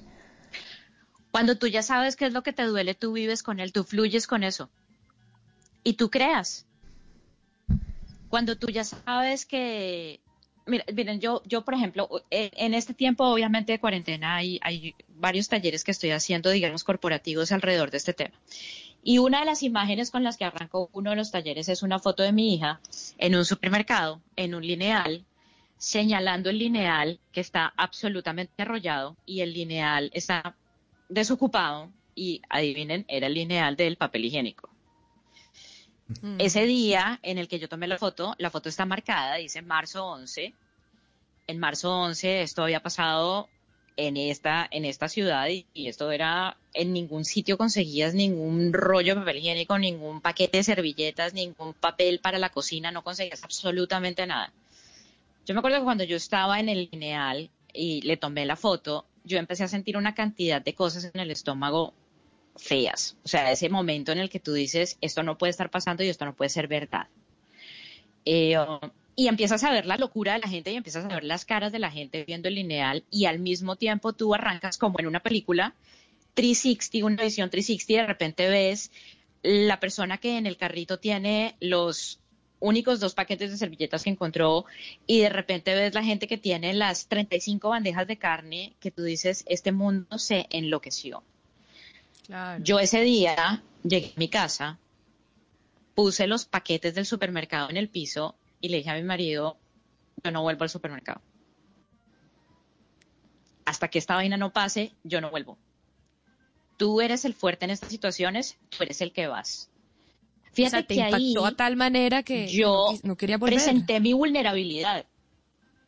Y esa vulnerabilidad no hay que verla como negativa. Estoy asumiendo que tengo una emoción que duele, que molesta, que no sé cómo voy a enfrentar y necesito tiempo para poder asimilarla. Estoy siendo absolutamente honesta, absolutamente vulnerable. Y básicamente desde mi vulnerabilidad estoy construyendo una pequeña coracita en donde yo digo, ok, ahora sí ya de reconocer esto, saco la valentía para poder vivir la situación. Volví Y, al supermercado Ana- hace tres semanas, desde marzo 11. Marzo 11 fue la última vez, cuenten tres semanas, no sé cuánto tiempo fue. Casi, do- casi Claro, dos meses. llegó el momento. Casi tres. Sí. Casi, exactamente. Hasta que finalmente fui. Y, y Ana, es y un momento en el que uno lo enfrenta. Eso es a lo que yo me refiero con reconocer esa vulnerabilidad. Todos tenemos miedo a algo y a todos nos genera ansiedad algo. Pero si nosotros jugamos a hacernos los fuertes, a no reconocerlos, eso es como si tú metieras cosas en una olla a presión y de repente la vaina explota y ya sabemos dónde, dónde vuela todo. Sí, señora. Claro, claro. Y Ana, y entonces, por ejemplo, ahorita que esto que nos hablas nos cae en cuarentena, hay herramientas quizás para que cuando la persona reconozca este, esta emoción, llámele, no sé, incertidumbre, que es como la más común, ¿qué hace uno ahora con eso? ¿Cuál sería como esa herramienta? Para todos los que están Mira, oyendo, ahorita- ¿no? Porque dicen, bueno, me están ¿qué hago hablando de varias em- ah, me, me están hablando de varias emociones. Me están hablando de miedo, me están hablando de incertidumbre, me están hablando de ansiedad y me están hablando de algo físico que está pasando y es insomnio. Claro. Eh, um, de hecho, no yo no sé si los se les han oyentes. subido el número de oyentes en esta época.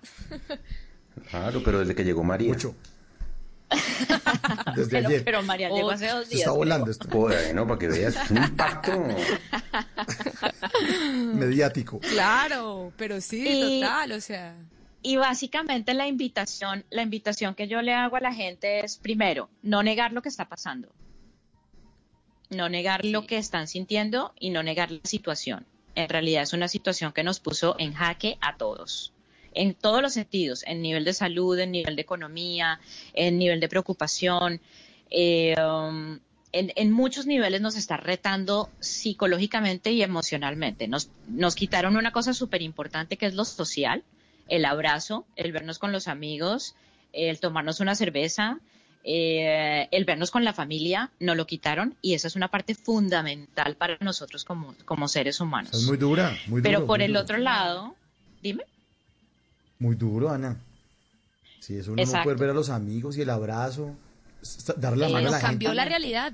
Nos es cambió la realidad de un día para otro.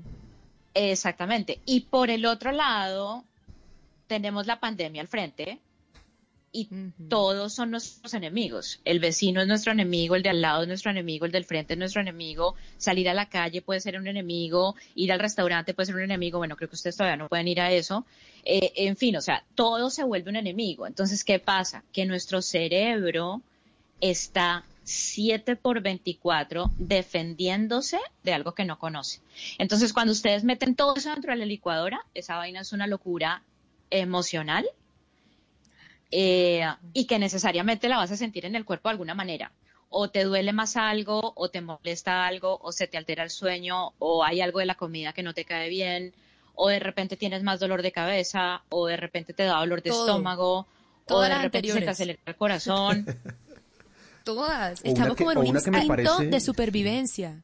O una que Claro, me parece o sea, todavía más grave si y yo- es que se ponga uno irritable con la gente de su familia, que, que, que, que empieces a, a- a afectar a la gente que amas, con la que convives. Claro. Pero claro, pero claro. Ahora, yo les, les hago una pregunta. En, en este tiempo que llevan en cuarentena, ¿cuántas, ¿cuántos días de la semana o cuántas veces se han levantado y dicen, yo me enfermé? Uf. Como tres, tres veces Ya a al mí día. me dio, se me quitó, me volvió a dar el sí, coronavirus, se me quitó todo. Exactamente, exactamente. Eso está pasando. Entonces, ¿qué pasa? Que no podemos jugar a ser Wonder Woman y a ser Superman porque en realidad nos pusieron y nos enfrentaron ante una situación que nunca en la vida habíamos vivido, que habíamos oído en la historia, pero no la habíamos vivido. Yo creo que, y en, alguno de los talleres alguien me lo dijo, me dijo, Ana, yo creo que nosotros estábamos más preparados para una guerra que para esto. Seguro, sí. Todos los países. Pero El entrenamiento del ejército. Totalmente. Claro, pero me gusta Totalmente. porque es una actitud, primero, de aceptarlo, es aceptarlo. Claro que nos tenemos que sentir así. Y eso ya quita un montón de peso, como de tratar de mantener todo perfecto y la cordura un poco, pues no. ¿no? Exactamente, exactamente. Ahora, lo otro es aprender a encontrar en la respiración un aliado. Cuando uno siente ansiedad, el corazón está acelerado. Cuando uno siente miedo, el corazón está acelerado. Cuando uno tiene esas emociones que son súper fuertes, uno está muy desconectado de la respiración.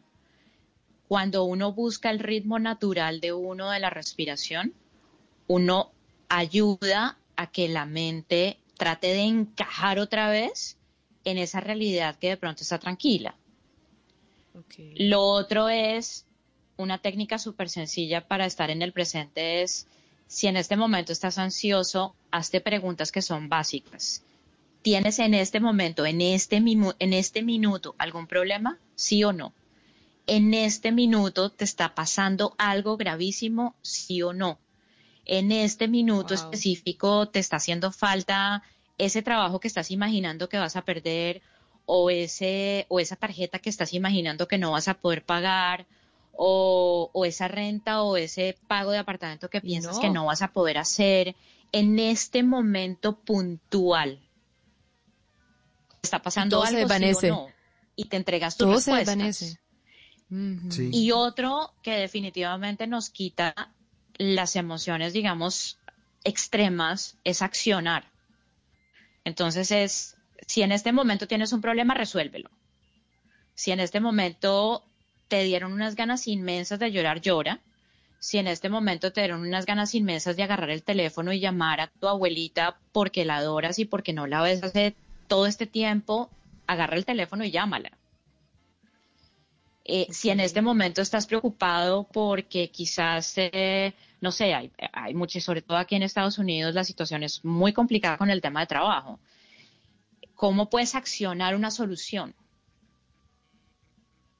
Pero no te paralices, porque lo que lo paraliza a uno es que uno se entrega totalmente a la ansiedad o se entrega totalmente al miedo. Ok. O sea, eso me gusta porque entonces para resumir es, primero, respire. Si está respirando y todavía no ha pasado, las preguntas de la hora. ¿Algo realmente me está afectando ahora? Ok. Y el tercero, ¿hay algo que puedo hacer? Llamar a una amiga, llamar a un familiar, hacerlo. Yo creo que estas tres Exacto. herramientas se vuelven salvavidas reales en estos momentos y además salvavidas que compartimos, porque todos estamos viviendo este momento juntos, que creo que es como el gran mensaje también, ¿no? Que estamos todos juntos en lo mismo, en cualquier parte del mundo. Exacto, exacto, exacto. Y sí, es un momento en el que definitivamente la idea es echar para adentro, ¿no? Y reformular un poquito lo que queremos reformular. Y reformular. Hernán queriendo ver Eh, películas. Yo creo que No, hay, es que- hay no, muchas pero- cosas que esto nos despertó y hay muchas cosas que quizás queremos cambiar, hay muchos sueños que de pronto tenemos guardados en el cajón de la mesita de noche y olvidados. Eh, y siempre postergamos, siempre decimos, no, después hago esto, después voy a hacer esto, después voy a hacer esto. Y cuando nos damos cuenta que nos quitaron el después, pues, ¿qué pasa, no? ¿Qué pasa en nosotros? Eh, um, y yo creo que es importante el que nos demos cuenta que sí, sí es un momento bonito para echar para adentro, sin, sin, sin hablar del tema de te tienes que reinventar o te tienes que reimaginar o te tienes que Ay, hablemos de esa palabra reinventar, quieran ya está un llamarlo. poquito sobreusada. No, es, Importante es un momento también para, saber, para importante ver de también verdad saber quién que eres y el- qué quieres hacer. Sí. Y, y que el tema de la llamada no aplica para exnovios ni exnovias. O sea, si necesitas ojalá. llamar a alguien, Sí, ojalá no. o sea, creo que una de las, amigas, una de las la de abuelita, presente es o- darte cuenta de quién eres y con quién estás en este instante, ¿no? Y sí, Hernán, repita salvedad, eso, por Ana, favor. Porque si no, arrancan unas llamadas ahorita a las doce y media de la noche. Es un... ¿no? Y eso no, no, no leemos ese mensaje a los oyentes, por favor. Ay, no, pero Abrimos el bar y nos bajamos una botella y arrancamos a llamar. Y arranca a llamar como loco todos esos números. Duro. Bueno, No, no, Ahí definitivamente tiene, no. mire, resum- María resumió perfecto los pasos, pero el más chévere de todos es pregúntese lo de ahorita. Si el lío es ahorita, si no es el lío ahorita, pues tranquilo, respire. Cha- Total. Y qué rico porque hay una frase, Ana, que yo leí que, que, que has dicho en algún lugar y es aprender a vivir la vida liviana. Solo decirlo ya es una delicia. Y creo que eso es lo que, ese, eso es lo que hay que buscar siempre, soltarse de tanta cosa y tanta carga. Sí, yo, yo, yo en realidad hablo de dos cosas muy puntuales. Una de fluir. No puedes hacer fuerza, o sea, no te puedes pasar la vida haciendo fuerza, porque no vas a ser feliz. Y la otra de levedad, de liviandad, de, de andar más sí. despacio y de quitarte peso de la espalda. Eh, porque creo que cuando la vida te, te llama y, y aparecen esos wake up calls que uno menciona tanto, es cuando se da cuenta que de verdad hay que quitarse peso encima, que la vida de verdad es, es, es para vivirla contenta y, y nacimos para ser felices. La única emoción que es inherente, o sea, que de verdad nació con nosotros y que crece en nosotros es la felicidad. Todo el resto de Ay, emociones que son emociones negativas que de pronto nos, nos opacan un poquito la sonrisa, que nos opacan un poquito la felicidad, no están en nosotros, están en el exterior. Claro. Bueno, O sea que eso es, Ana. seamos felices y livianos. Sí. Ana, gracias. muchas gracias a Ana Rojas que nos acompañó esta noche en Bla Bla Blue. Qué bueno, qué bueno que nos dio. Ana, ¿cuáles son sus redes sociales para que la gente la siga en esto del Go For It eh, Project? Mira, me encuentran siempre en todos lados, tanto en Facebook como en Instagram, como en LinkedIn, por arroba Ana Rojas Matiz. Ana Rojas Matiz, que nos acompañó esta noche aquí en Bla Bla Blue. Ana, muchas gracias por, por hacer parte de Bla Bla Blue. Le mandamos un abrazo desde Colombia y, y bienvenida siempre. Bienvenida siempre. Este es su programa. A ustedes, cuídense mucho, un abrazo. Gracias. bueno, recordamos la Ana. encuesta a nuestro todos, a nuestra, a todos nuestros oyentes, nuestra encuesta a propósito del tema de esta noche. ¿Siente que con la cuarentena se está enloqueciendo? 48% que sí y 52% que no. 2.204 votos. Hay que ser livianos, livianos, como nos dice Ana Rojas, eh, para que usted salga como esta canción de Ilegales, para que salga rebotando. ¡Eso, temazo! años 90 en Bla Bla Blue. Súbele, Eso sí. Bla bla blue. Conversaciones para gente despierta.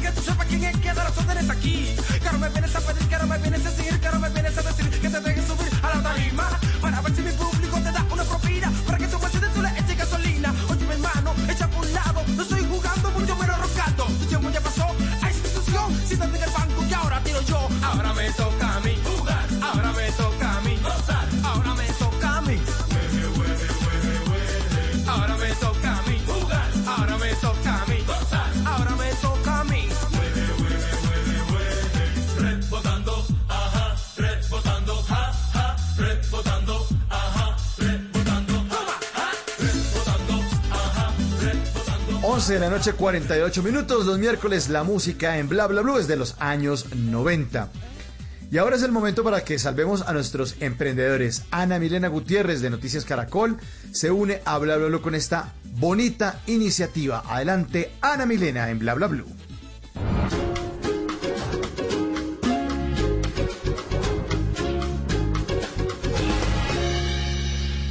Caracol y Bla Bla Blue se unen para apoyar a los emprendedores de nuestro país. Soy Ana Milena Gutiérrez y hoy les quiero presentar tres emprendimientos que ustedes pueden apoyar porque estamos seguros que unidos podemos seguir adelante.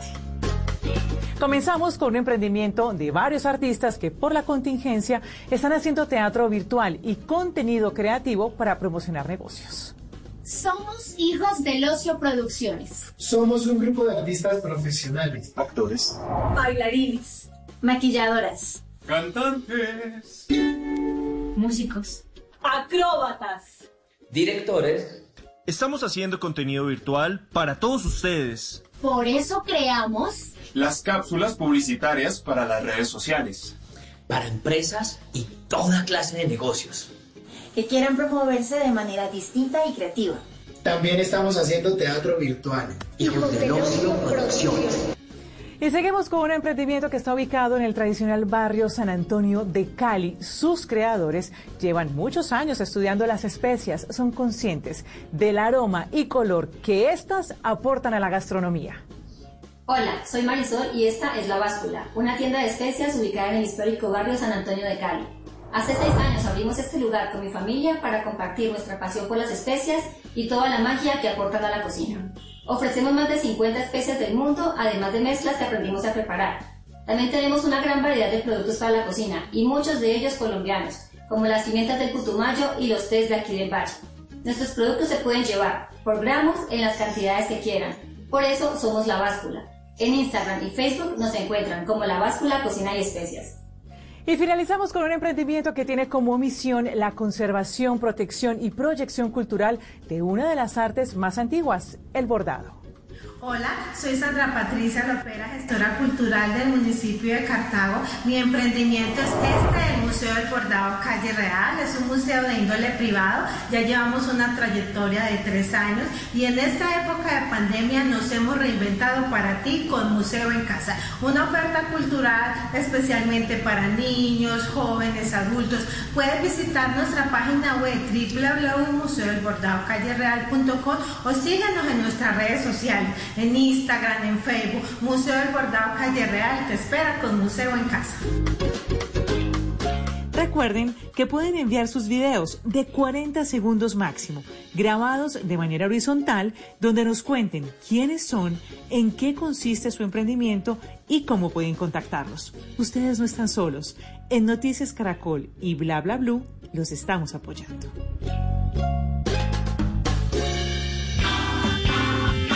Bla bla blue. Conversaciones para gente despierta. 51, seguimos en Bla Bla Blue. Miércoles de música de los años 90. Esto sí es noventero, mano.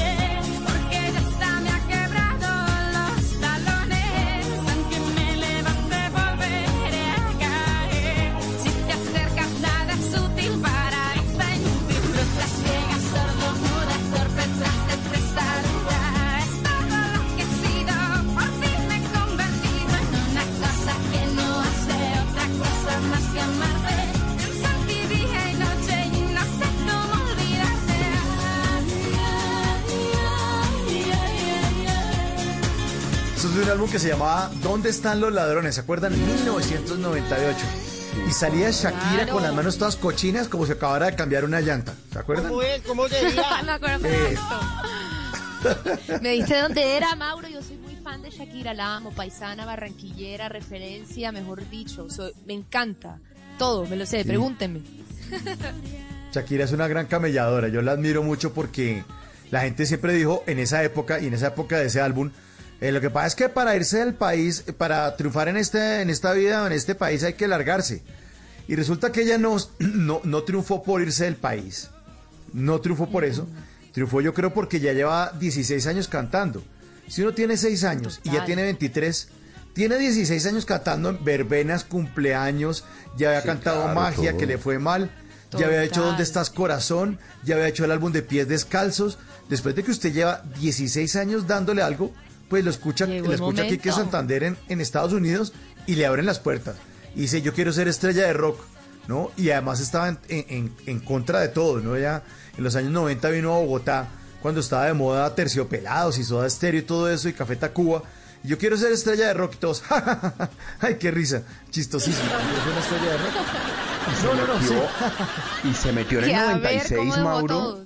eh, En el 96 se metió un concierto en Bogotá, en el Campín, que no le cabía un tinto. O sea, ya, y eso fue con, eso fue con el, con, con- con el álbum anterior a este, que era ¿Dónde están los ladrones? O, eh, no, eh, Sí, es, eh, el anterior a este era Pies Descalzos. Eso, Este con pies es descalzos. ¿Dónde están los ladrones? ¿Dónde están con los pies ladrones? descalzos. Exacto. Sí, y sí, con pies descalzos llenó ese estadio, me acuerdo, fui a ese concierto, por supuesto, y, y el estadio ya era un hit. Era un hit, era un hit, era un hit. En Barranquilla, un orgullo. Orgullo barranquillero. Y para todos, lo que yo le he dicho a Mauro, esta señora tiene encima tres mundiales. Tiene Ah, tres sí. mundiales, un Super Bowl. Eh, eso, no, eso, o sea, eso no lo tiene nadie. O sea, póngala, me, me van a cascar, póngala a la altura de YouTube, póngala a la altura de Metallica, póngala a la altura de todos esos artistas que tocan y que se presentan en el medio tiempo de los eventos más importantes del mundo. O sea, esto no es. Claro, si no, papitas. hábleme del Super Bowl. Hábleme del Super Bowl y lo que hizo esta mujer con Jennifer López. La, ¿Sabes lo que es llevar la champeta a uno de los eventos televisados más importantes de los Estados Unidos? La champeta y el, el, el mapalé y los tambores de, de, de la cumbia. No, eso no tiene nombre. Ando y al lado de Jennifer López. Ahora, Mm. se cambiaron tres veces en 15 minutos. Mientras bailaban Bueno, sí, y cantaban. Pero cualquier mujer lo puede hacer, ¿no? Eso sí, no sí es esperar dos horas para ir a cine un domingo. Mauro. De verdad. Metido en el carro. Y entre el carro uno, pero ya vas a salir, ya carro voy, ya mientras estoy lista. Vaya calentando el carro. Eso para todas. No, hombre, hombre, una berraca. Ya nunca nos podemos volver a demorar después de que esas dos mujeres hicieron ese espectáculo. Oiga, Paniagua, ¿de qué está hablando la gente hoy? No, mire, eh, ahí, ahí, mm, primero le voy a decir que va a hablar la gente del padre Chucho, porque lo que dijo Ah, el no, padre Chucho la entrevista. en, en esta entrevista eh, con nosotros en Babalu, muy importante, habló de, habló de la pedrastia, habló de, eh, de los exorcismos, dijo que sí había ido eh, a la casa de Nariño y que le había tocado salir a desmentir eso, eso es, eso es bien, bien grande y bien importante. ¿De qué, mm, ¿De qué habla la gente? Hay, hay, hay un par de noticias importantes. Por ejemplo, no sé si supo, pero hay, hay todo un alboroto en Venezuela porque hace un día se había perdido uno de los caballos más caros del mundo. Eh, un caballo que se llama Ocean, Ocean Bay. Mm, es un caballo de carreras. eh, era octacampeón de esos pura sangre. Esos caballos cuestan millones. O sea, no hay plata para pagarlos. ¿Cómo le parece que lo encontraron se lo comieron, lo encontraron desmembrado. Se lo robaron No, para comérselo, eso. No para No. venderlo, sino para comérselo. ¿Qué? Y hay todo un alboroto en Venezuela porque, porque mientras el gobierno dice que, que- que no pasaba nada, pues, pues la gente se está robando esa clase de animales para echárselos, pa- pa- pa- pa echárselos a la muela. O sea, eh, complicado. Qué complicado el fuerte. tema. Caballo. Sí, ma- bueno, ahí tiene. Eh, ¿qué, qué, qué más le cuento? A ver, ¿qué opinan ustedes de la palabra de la palabra urbano en el género musical, no? como ti- de amores y odios.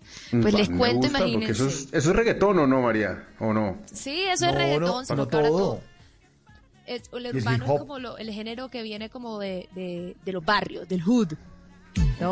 Entonces sí. Y ya nos pusimos en la tónica urbana. Esa noticia con esto de fondo, dale, da. Rapelo, rapelo. No, me- dieron ganas de rapear, qué peligro. Eh, eh, no, mentira. Entonces les cuento que Gra- eh, los Grammy, la organización de los premios Grammy, anu- anunció hoy que elimina la palabra urbano de sus categorías. Entonces, ¿Pero por lo que antes se llamaba, imagínense, entonces lo que antes se llamaba urbano contemporáneo, ahora se va a llamar R&B, R&B progresivo. Y antes se llamaba mejor actuación de rap cantado, ahora se va a llamar mejor actuación de rap melódico. Entonces, ha generado un Entonces, montón de, de- de- de comentarios sobre qué, qué pasa ahora que están sacando la idea de lo urbano, ya que estaban en esa lucha de que lo aceptaran. ¿Será un paso hacia adelante o un paso hacia atrás? Esa es la duda. ¿no? Sí, pero pues ya entregaron los premios con eso, ¿para qué se patrasean? Bueno, pues, ¿para qué le Exacto. cambian el nombre? Usted sabe cómo son Esa esos es manes la gran para- duda, ¿no? Mm, sí, sí, sí, sí. Para meter más gente, yo creo ahí, porque yo creo que esos urbanos los estaban monopolizando eh, un, un grupo ahí reducido de artistas y seguramente con eso le amplían el le amplían el rango a la vaina para que concursen más, para que haya más sorpresa. Claro. Pero aquí no nadie niegue que urbano, todo el mundo le gusta bailarlo. De pronto no tanto, solo uno en el cuarto en cuarentena, pero una fiesta con, con reggaetón, chévere. No, eso tiene que sonar, eso tiene que sonar. Seguramente, seguirá sonando la música urbana. Como la música de los años 90 suena los miércoles aquí en Bla Bla Bla 11.59. Aquí está Will Smith. Viene voces y sonidos y vienen las llamadas de todos ustedes en el 316-692-5274, la línea de Bla Bla Bla, porque ahora te escuchamos en la radio. Regresamos. Bla bla blue. Conversaciones para gente Oh, despierta. Pro, I know, you know, I go psycho when my new joint hit. Just can't sit, gotta get jiggy with it. That's it, now honey, honey, come ride. DKNY, all up in my eyes. You got a Prada bag with a lot of stuff in it. Give it to your friend, let's spin. Everybody looking at me, glancing a kid. Wishing they was dancing a jig here with this handsome kid. Sick a cigar right from Cuba Cuba. I just bite it. It's for the look, I don't light it. Ill way to ammo on the hand, stay on play. Give it up, jiggy, make it feel like foreplay. Yo, my cardio is infinite.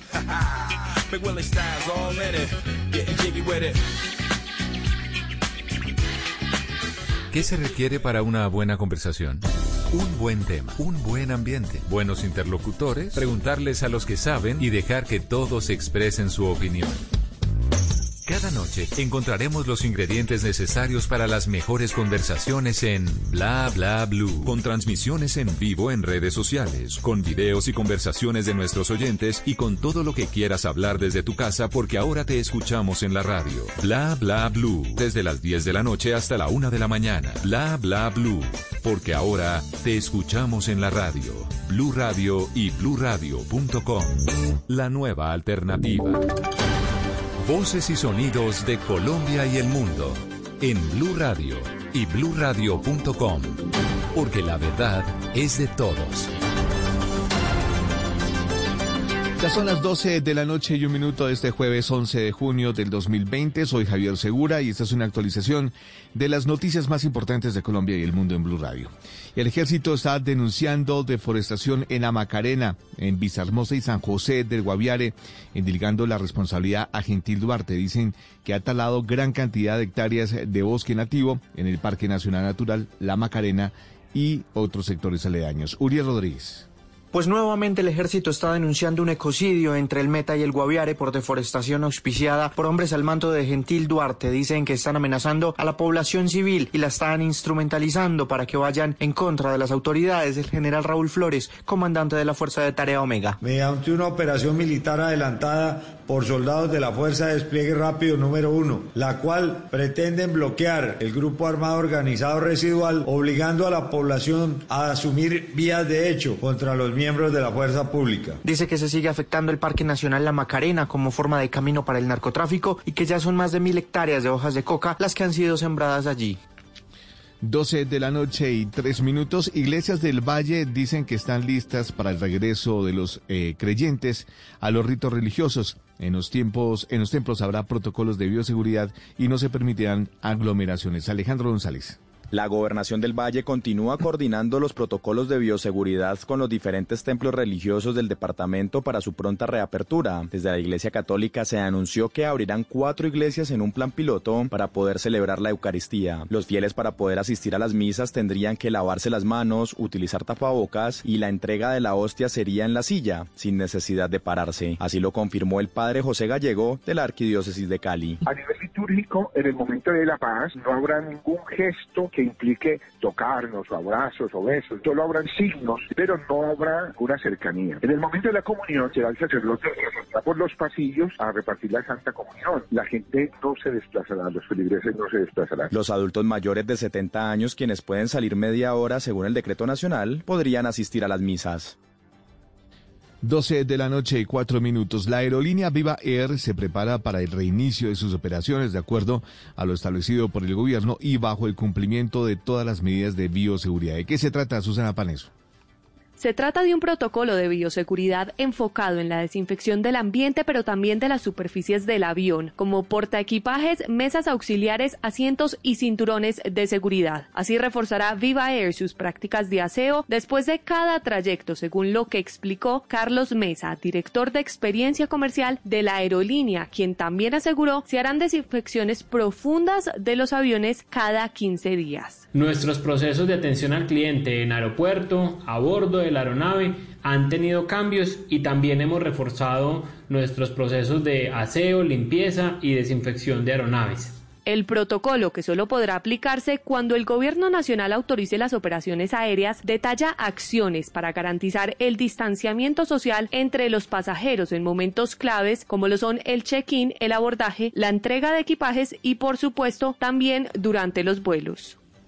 12 de la noche y 5 minutos. Por el aumento de casos de COVID-19 y por el desorden de los ciudadanos al no acatar las normas de bioseguridad, las autoridades en Bucaramanga estudian la posibilidad de decretar la ley seca durante los puentes festivos de junio en los 87 municipios de Santander. Javier Rodríguez.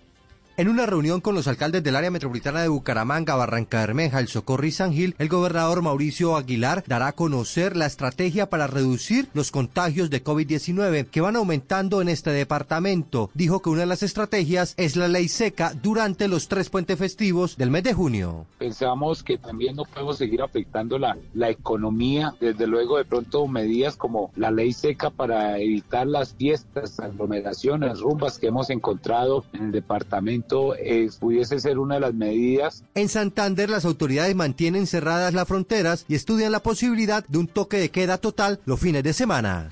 12 de la noche y 6 minutos. A debate de control político en el Consejo fue citado el secretario de Movilidad de Bogotá para que aclare las dudas sobre la puesta en funcionamiento de las cámaras de fotomultas y si está cumpliendo con el fallo de la Corte. Camilo Cruz. Desde la bancada del Partido Verde se presentó la proposición de debate de control político que ya fue aceptada por la plenaria del Consejo, en donde los cabildantes buscan establecer si la puesta en funcionamiento de las cámaras salvavidas tuvo en cuenta el fallo proferido por la Corte Constitucional. La concejal María Clara Name. Pero hay que mirar si estamos ante un problema de constitucionalidad y de legalidad porque el alto tribunal declaró inconstitucional la responsabilidad solidaria entre el conductor y el propietario del vehículo por las infracciones detectadas por medios tecnológicos de las fotomultas. Recordemos que el pasado 25 de mayo entraron en funcionamiento 80 cámaras salvavidas en Bogotá, pero recientemente se conoció la integridad de un fallo de la Corte Constitucional en donde obligaría a los organismos de tránsito a garantizar la identificación del conductor que comete una infracción para que el parte no sea impuesto al propietario del vehículo. Noticias contra reloj en Blue Radio. Y cuando ya son las 12 de la noche y 7 minutos, la noticia en desarrollo contra inteligencia militar detuvo en Valledupar a un sargento activo del ejército venezolano, identificado como Gerardo José Rojas Castillo, quien al parecer vigilaba el movimiento de las tropas colombianas en el cantón norte de la capital del Cesar. La cifra, la TRM, para hoy jueves 11 de junio de 2020 es de 3.674 pesos. Y seguimos atentos al ultimátum del, al plan piloto de centros comerciales que hizo la alcaldía de Bogotá por posibles incumplimientos de medidas de bioseguridad luego de que una usuaria mm, eh, revelara un video de aglomeración de personas en un almacén de cadena. La ampliación de estas y otras eh, noticias se encuentra en simpluradio.com. No olvides descargar la aplicación Corona en App Store y Google Play para estar informado sobre el avance del coronavirus en Colombia. Sigan en sintonía con Mauricio Quintero y todo su equipo de Bla Bla Blue, conversaciones para gente despierta. Feliz día al papá que es el primero en enterarse de las noticias, al papá que escucha y le gusta ser escuchado, al que disfruta los goles sin verlos, al que oye todos los puntos de vista y ningún tema le queda corto. Feliz día, papás Blue. Blue Radio. Dígale no a las noticias falsas. Evite los medios anónimos e irresponsables. En tiempos de emergencias y de incertidumbre, es fundamental la información verificada y confiable. Los medios de comunicación formalmente establecidos, por su profesionalismo y responsabilidad, son el antídoto más eficaz contra las noticias falsas y la desinformación. Infórmese por la radio y la televisión a toda hora, con los rostros y las voces que usted conoce y confía. Fue un mensaje de la Asociación Internacional de Radiodifusión, AIR. Estás escuchando Blue Radio. Es hora de descansar para que mañana te despiertes con el ánimo de seguir cumpliendo tus propósitos. Es tiempo de cuidarnos y querernos. Banco Popular, siempre se puede. Es tiempo de cuidarnos y querernos. Por eso hemos habilitado una fila de atención prioritaria en nuestras oficinas para mayores de 60 años, personas en condición de discapacidad, mujeres embarazadas, miembros de la fuerza pública, personal médico y sanitario. Hoy se puede, siempre se puede. Banco Popular, somos Grupo Aval, vigilado Superintendencia Financiera de Colombia. Una de las Marías más queridas por todos los colombianos estará en las noches de Bla Bla Blue. Yo feliz de estar con ustedes. Ay, Llega a Bla Bla Blue María La Macausland. moda también nos está convirtiendo en Ahora, María Macausland hará parte de las buenas conversaciones de Bla Bla Blue. Bla Bla Blue. De lunes a jueves de 10 de la noche hasta la 1 de la mañana. Bla Bla Blue. Porque ahora te escuchamos en la radio. Tienes el miedo escondido en tus ojos a la caricia que pueda darme otro. Y yo lo tengo guardado en otro lugar. A que alguien te intente a ti acariciar.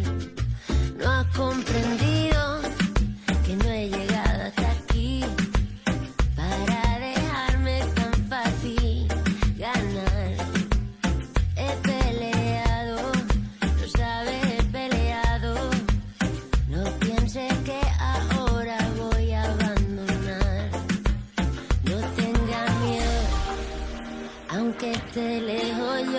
siento. No tengas miedo, aunque esté lejos, yo te llevo.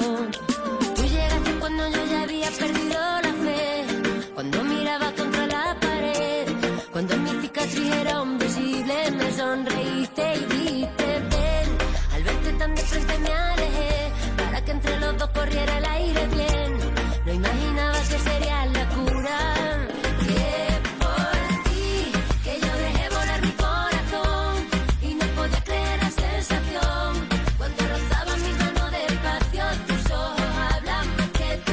12 de la noche, 11 minutos. Llegamos a la tercera hora de Bla Bla Bla. Y ya es jueves, ya es jueves 11 de junio.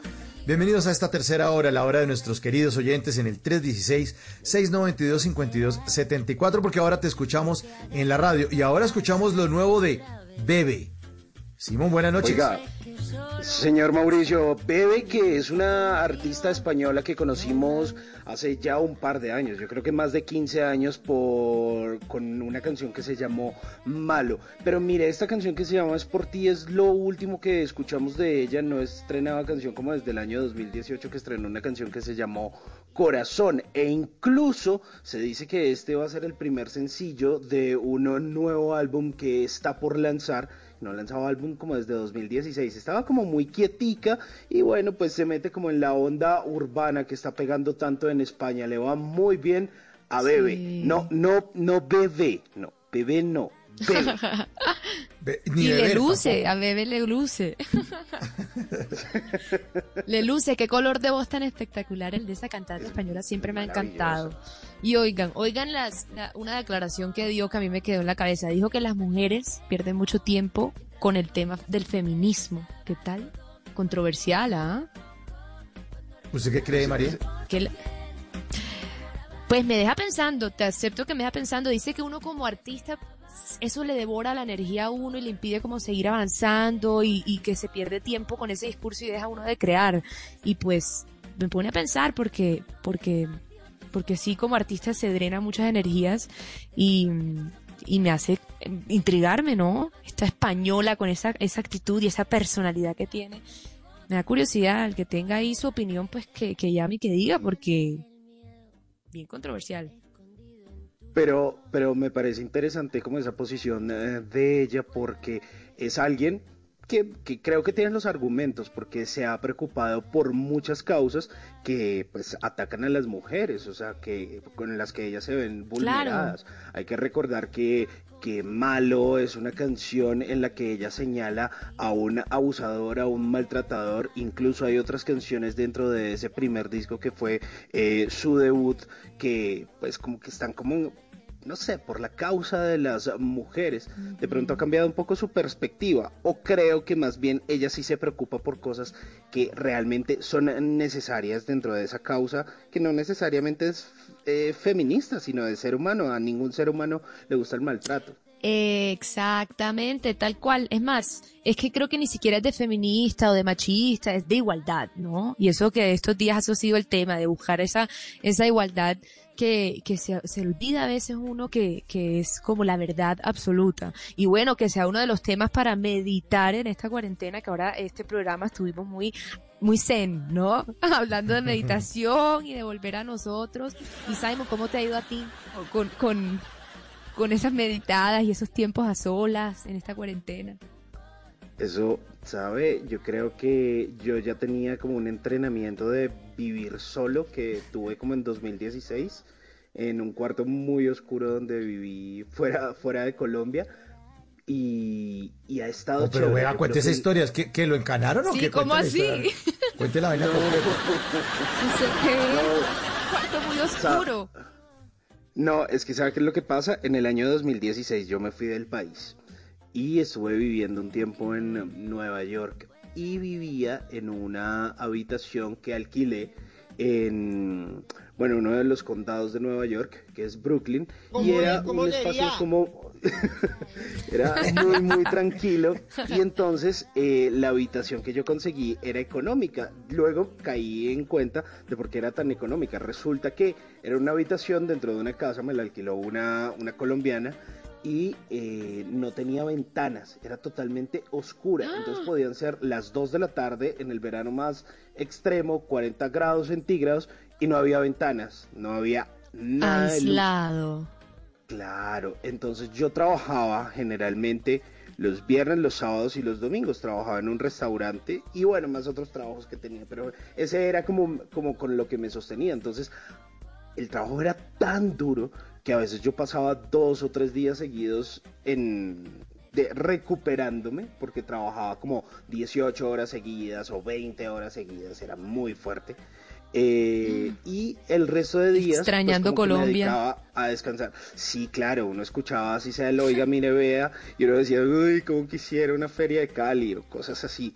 Entonces enfrentarme a esa soledad a no hablar con nadie a no tener casi amigos allá fue, fue un tema muy chévere, como de, como de estar solo, de cierta forma estar aislado, de no tener más compañía que de pronto como, como la radio, una conexión a internet mm, como no tan rápida entonces me hizo como interiorizar muchas cosas. Entonces yo por eso considero que ya como que esta cuarentena la he llevado muy tranquilo, ¿sabes? O sea, tengo libros, estoy en mi casa, me puedo cocinar lo que yo quiera. Ya había hecho el eh, entrenamiento. Claro, además un buen tiempo también. Sabes, pero yo soy tu amiga.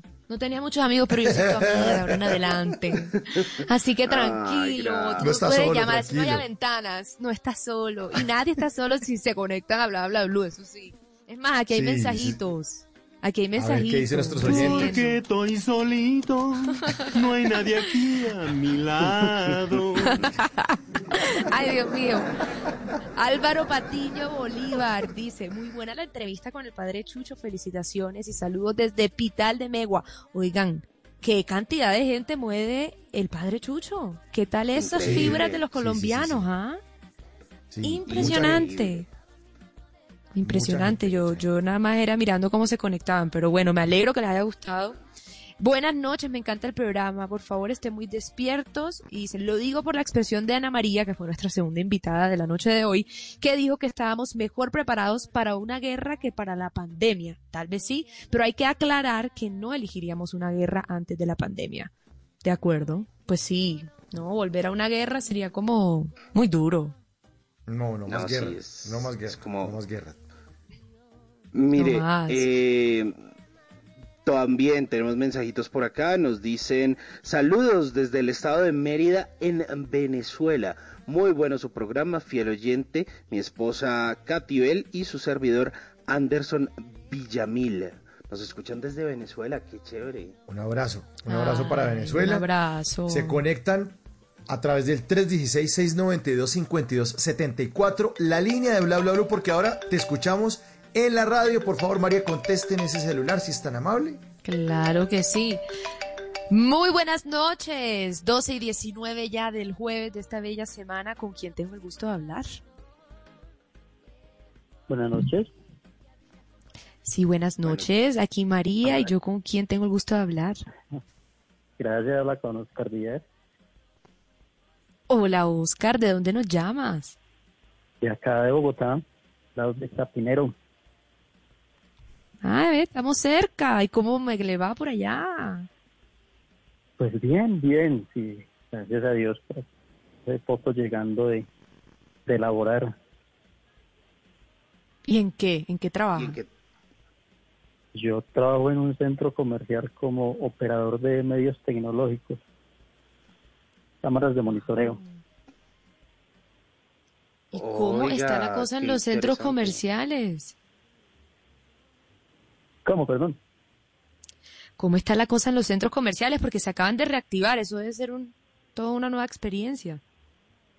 Sí, sí, sí, fue la experiencia bastante complicada fue la de la cuarentena como tal. O sea, fue de estar acostumbrados a, a recibir entre 800, 1000, 1200 carros a, a que entraran tres o cuatro carros. Y ahora nuevamente reactivándose, pues está tomando nuevamente como, como fuerza el, el centro comercial. Y pues es un centro comercial Y- chévere porque es donde le dan mucho empleo a, a personas con discapacidad. De hecho, yo tengo una leve discapacidad y, y, y eso, el, el dueño del, del centro comercial como tal ha sido bastante noble y generoso con, con todas estas personas. Y es algo ¿Y usted que más tiempo- como que ha mantenido. Oiga, ¿y usted cuánto tiempo lleva trabajando en ese centro comercial?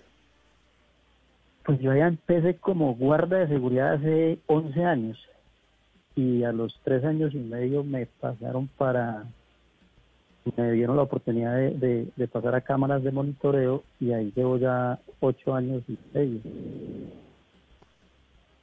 Y usted estaba diciendo que usted estaba diciendo que durante este tema de la cuarentena entraban tres, cuatro carros y ahora que se está reactivando, ¿cuántos carros están entrando al centro comercial o cómo están manejando eso?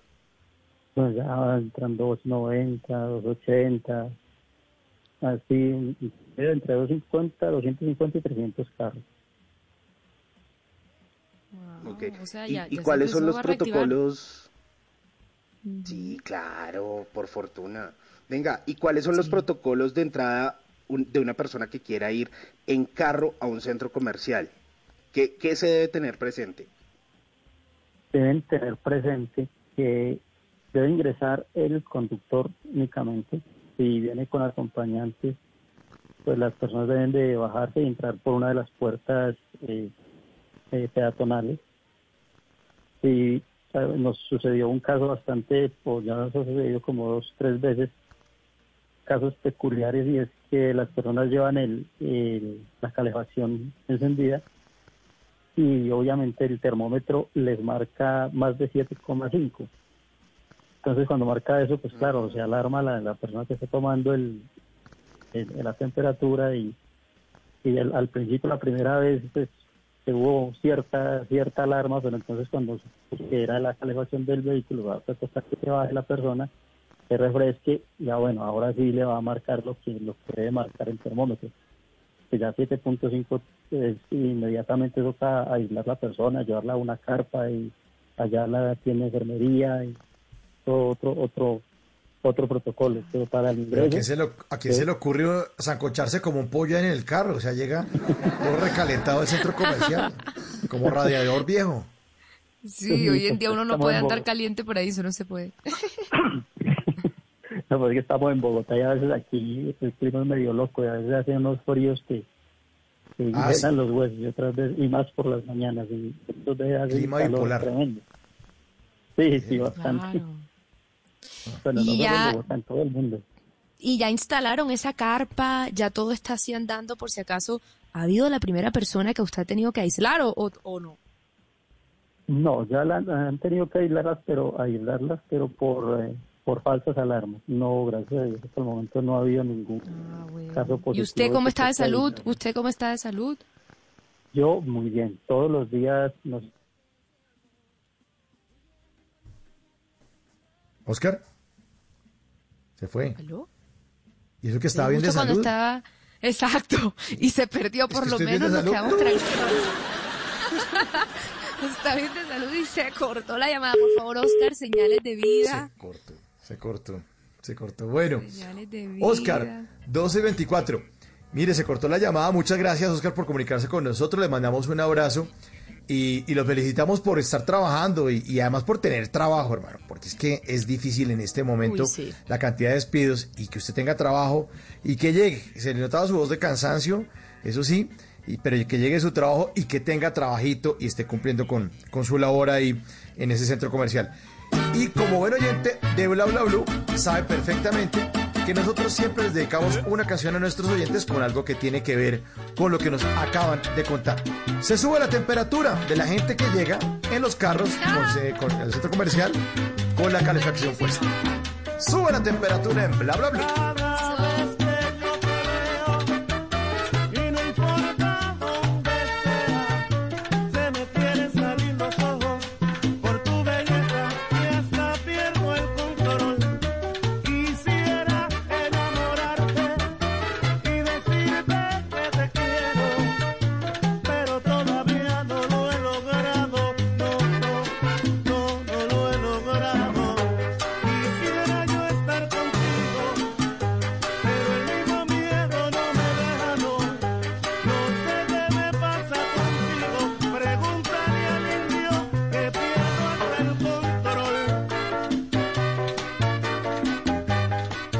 Se sube, se sube la temperatura a las 12 y 26. Qué gran canción, Mauro. A este chino, hombre, ¿por qué no, por qué no acuesta en ese pelado? En serio, miren la hora que es, hombre. ¿Ah? ¿Qué hace despierta hasta ahora? Todo alevosín, alevosín le va a poner. No, alevosín. bueno, siempre, siempre entra. La temperatura, los LeBron Brothers. ¿Sabes, Mauro, que yo tuve la fortuna de entrevistar a los LeBron Brothers en Cali?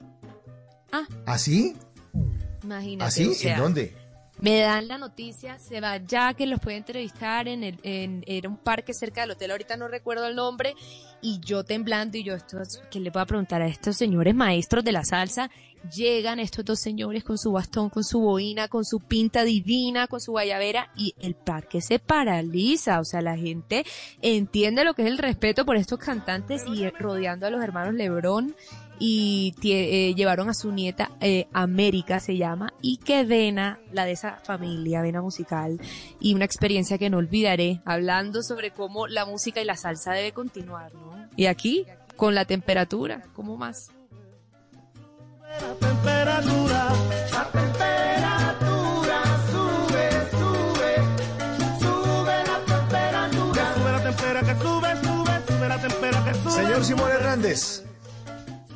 Señor Mauricio favor. Quintero. denos unos consejos para que usted no lo estafen comprando vía web. Es que hemos visto en las noticias cosas terribles, pero usted tiene consejos para nuestros oyentes. Oiga, sí, ustedes vieron la noticia de un joven que hace un par de días compró un Xbox a través de internet y a pesar de que le enviaron un video y todo con la supuesta consola, cuando le llegó el paquete, oh sorpresa, le llegó un ladrillo. No. Pero a mí no me da risa, no se rían, por favor. O sea, serio. Eso no puede ser verdad. ¿Eso es real? Sí. No. Es Sí, sí, real. sí. Sí pasó. Y le hacen memes y todo. No, no, no, no. Es, es, de verdad es muy triste porque, pues nada, pues cualquiera. en Simón, ¿cuánto vale? pues, se da muy triste. ¿Cuánto vale un Xbox? Un Xbox puede estar alrededor de un millón cien, millón doscientos por económico Imagínese. que usted lo consiga. ¿Y cuánto ¿Y usted le cuesta lleva un ladrillo? a la casa? El, la- el ladrillo se lo estoy cotizando 20 mil la unidad. ¿Cómo, no, ¿cómo sería? No sirvió el negocio. No, No, no es muy caro. ¿Cuánto vale un ladrillo en serio? Que nos digan Oiga, los yo, no oyentes. sé, yo no sé cuánto puede costar un ladrillo. Yo creo que un ladrillo puede costar alrededor de unos 3 mil pesos, 4 mil pesos. Pero no, ni idea. Ahí Pues, sí no me le. la diferencia no, no, sí es No me le bastante. comprometo. Sí, es, es bastante. Mire, eh, de pronto, eh, para que a usted no le pase, le voy a dar unos consejos básicos, ya que pues en esta época, pues evidentemente las compras online pues se han incrementado, pero pues también lo han hecho las estafas. Así que quizá, si se le antoja algo, pues trate de que esa primera opción donde usted vaya a comprar sean esos almacenes, esos retailers reconocidos.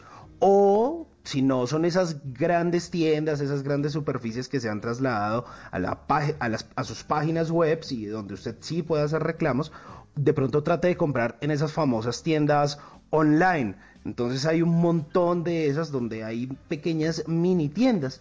Y si ese es su caso, que eh, por ejemplo a usted le gustó, qué sé yo, María, una maleta, Mauricio un celular o lo que sea, lo primero que ustedes tienen que revisar es la antigüedad que tiene el vendedor que está ofreciendo el producto.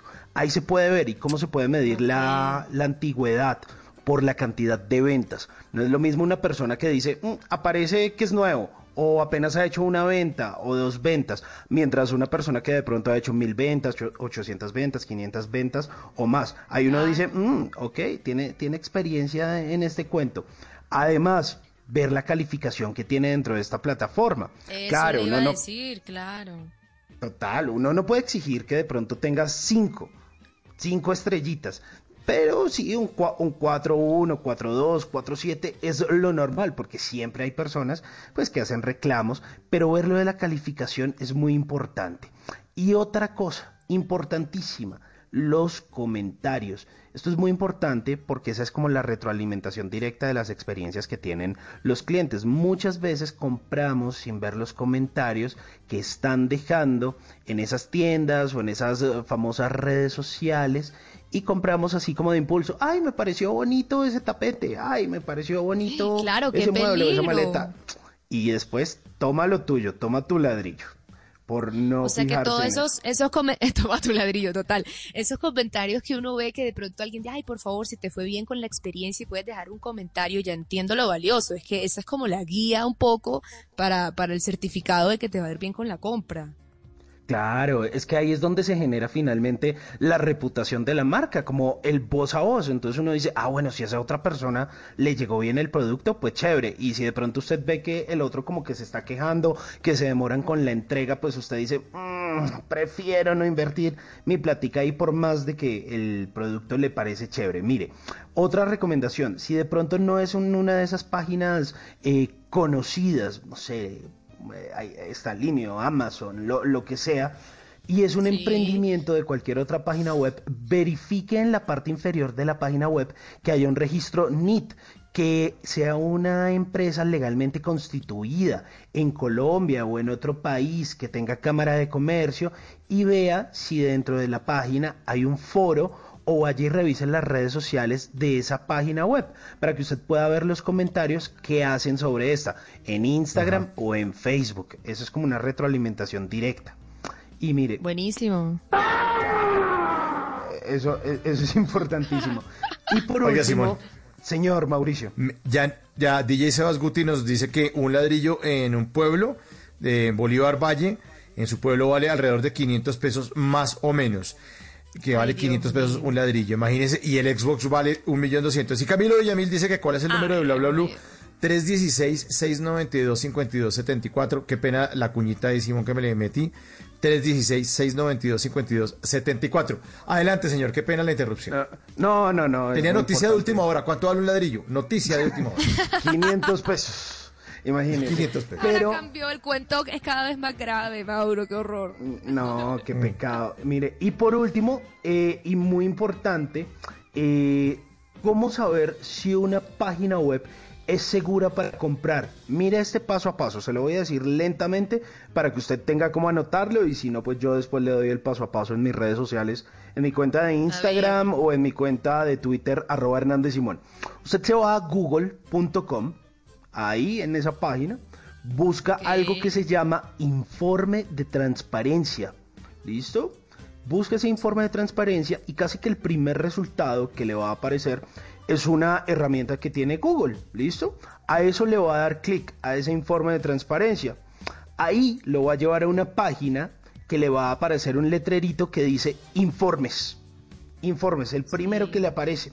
Ahí baja, ya baja, baja, baja, baja un poquito y encuentra un letrerito que dice navegación segura de Google. ¿Listo? Va luego, ahí le aparece una pestañita que dice estado de sitio web. Y lo que usted hace es que pega la URL o la dirección de la página donde usted desea comprar, por ejemplo, www.mariamacausland.com. Ahí, la pega. ese- Verificado, ¿no? para Verificado, perfecto. Péguelo, Exacto. péguelo. Dice- ¡Pégalo, socio! ¡Pégalo! Y esta herramienta todavía. le va a decir eh, eh, con un escaneo de inteligencia artificial si la página tiene buenas evaluaciones, buenos comentarios o si encontró algo extraño y listo, fácil, así se evita luego dolores de cabeza. Es una herramienta de verificación que tiene Google para que usted vea si esa página es fiable o no y después no diga, ay, es que me llegaron ladrillos. Y Echeverry. después no digan que no le avisaron. Tal cual. 1235 316 692 52 74 de la línea de Bla Bla Blue. Ahora te escuchamos en la radio. Y entra llamada Uy. inmediatamente. Uy. A ver, María, conteste por favor. No, me ha encantado que es- este, este nuevo rol que me, que me han adjudicado. Muy buenas, muy buenas horas de la madrugada, el conmutador. Por aquí María Macausland, ¿con quién hablo? Hola, buenos días. Oí un acento costeño. Sí, de Mérida, Venezuela. Ey. Mejor dicho, qué emoción recibir llamada aquí del país vecino. ¿Con quién hablo? Katy, ¿cómo están ustedes? Muy bien. ¿Eres Katy, tú, ¿le puedo bajar el volumen ¿Y al radio? Por favor, Katy. Sí, ya va, un Bajarle el volumen al radio. Y nos oye por el teléfono. Katy, Katy en Mérida, Venezuela. Sí. No, qué emoción. Katy, ¿eres tú, Katibel? ¿Y tu esposo es Sí. Anderson Villasmil? ¡Ja! Anderson, Mira, correcto. Tapilla. Que tengo aquí poderes psíquicos. Cuéntanos cómo va todo por allá, cómo están. Todos bien, gracias a Dios. ¿Y ustedes cómo están? Ya- Todo bien. Muy bien. Guardados. Sí, sí, encerraditos. Mm, en la Sí, casa. Claro. ¿Cómo se ha vivido eso por allá por Venezuela? Oye, cuéntanos. Bueno, pues un poco ruda la cosa, pero tener mucha fe en Dios, poco a poco, allí vamos. Total, y ese mensaje aplica para todos los que estamos conectados ahorita. El primer invitado hoy que fue el padre Chucho también no paró de hablar de la fe. ¿Y, y qué te hace a ti mantener la fe, Katibel? Una buena canción, una buena cena con tu marido, ¿qué será? Sí, mi esposo, eh, un bebé que tengo, bueno, no es mío, es de, de mi esposo, pero es como si fuera mío porque eh, lo crié desde pequeñito. Eh, mi mamá, mi papá, a Dios gracias, aún están vivos. Este, mi familia, eh, la familia de mi esposo, por muchas circunstancias, razones de la vida, situación que está pasando el país, pues este, tenemos familiares este, fuera eh, del país.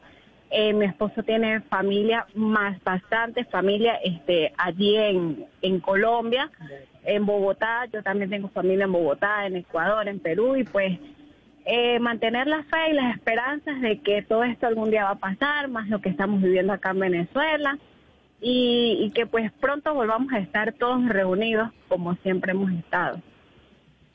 Ay, qué bueno. Ay, Pero es lo que tú dices, ver el vaso medio lleno y no medio vacío.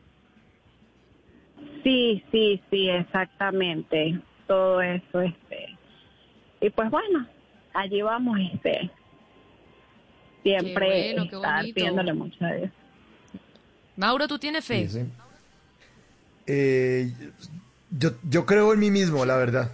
Sí, yo, yo como que creo, creo en, en, en, en- lo que yo hago, en lo que yo pienso, en lo que digo, como que soy un creyente de las cosas mías.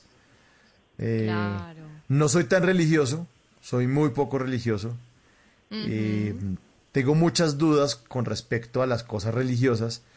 Entonces me dediqué como a creer en mí y a trabajar en eso, que, que, que, Pero- que a veces es difícil, ¿no? Uno muchas veces... Eso te iba a decir, qué reto. Mete la pata. Sí, es un reto difícil porque uno, eh, no sé, la vida está llena de traspiés y de dudas y uno, ¿será que sí? ¿Será que no? Y de inseguridades y eso.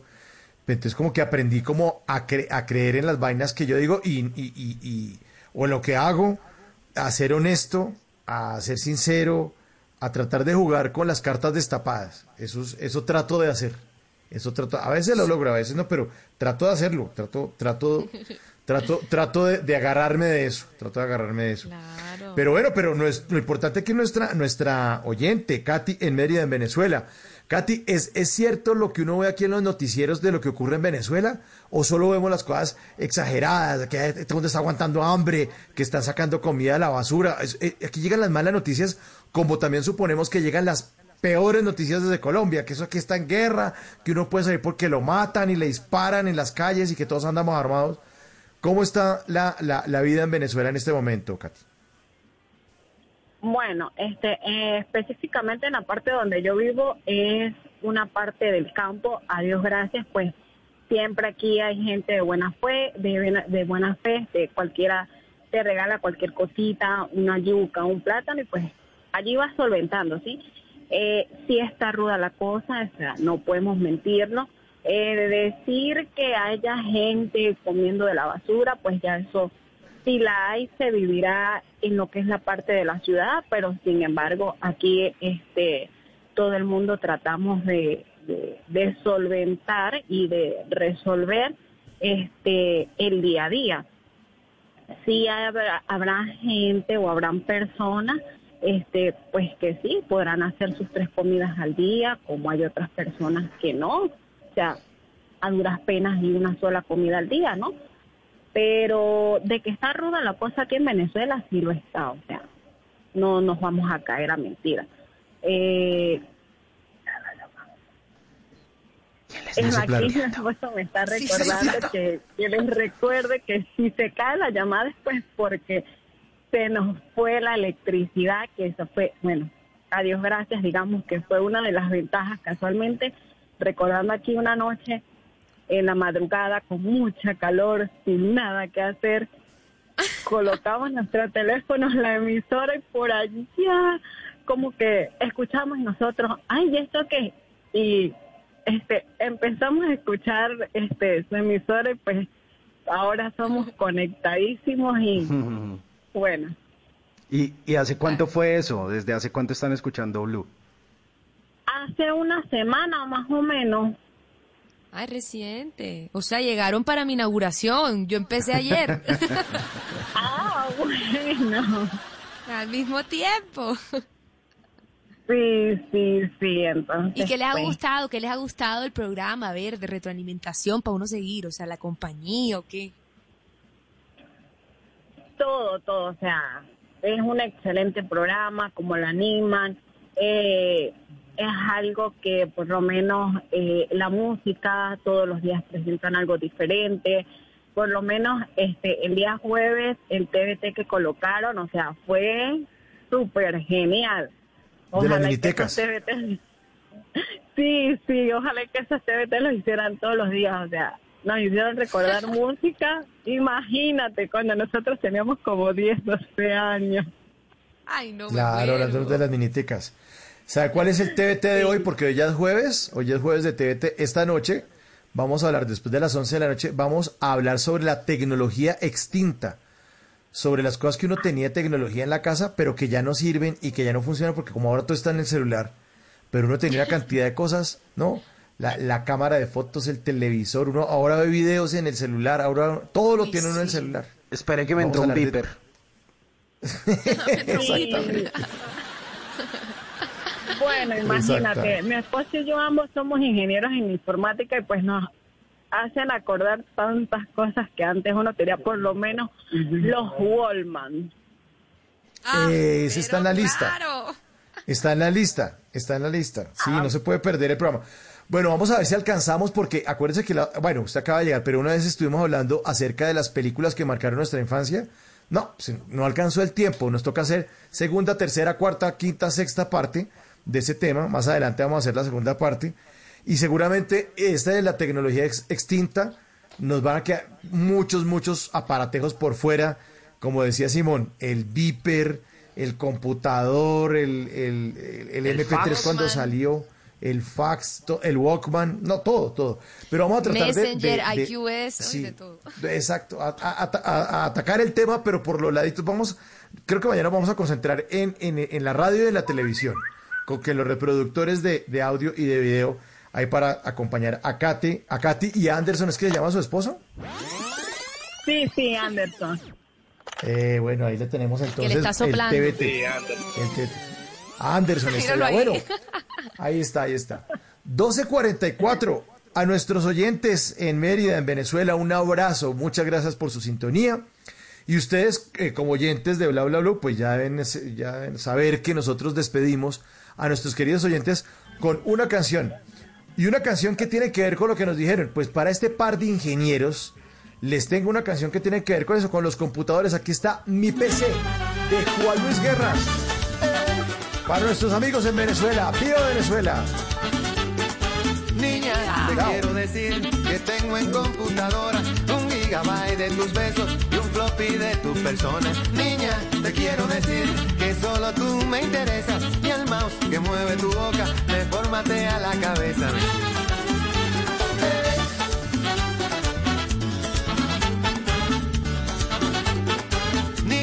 Te quiero decir que en mi PC solo tengo un monitor con tus ojos y un CD-ROM de tu cuerpo. Niña, te quiero decir que el internet de mis sueños lo conecté a tu sonrisa y al modem de tus cabellos.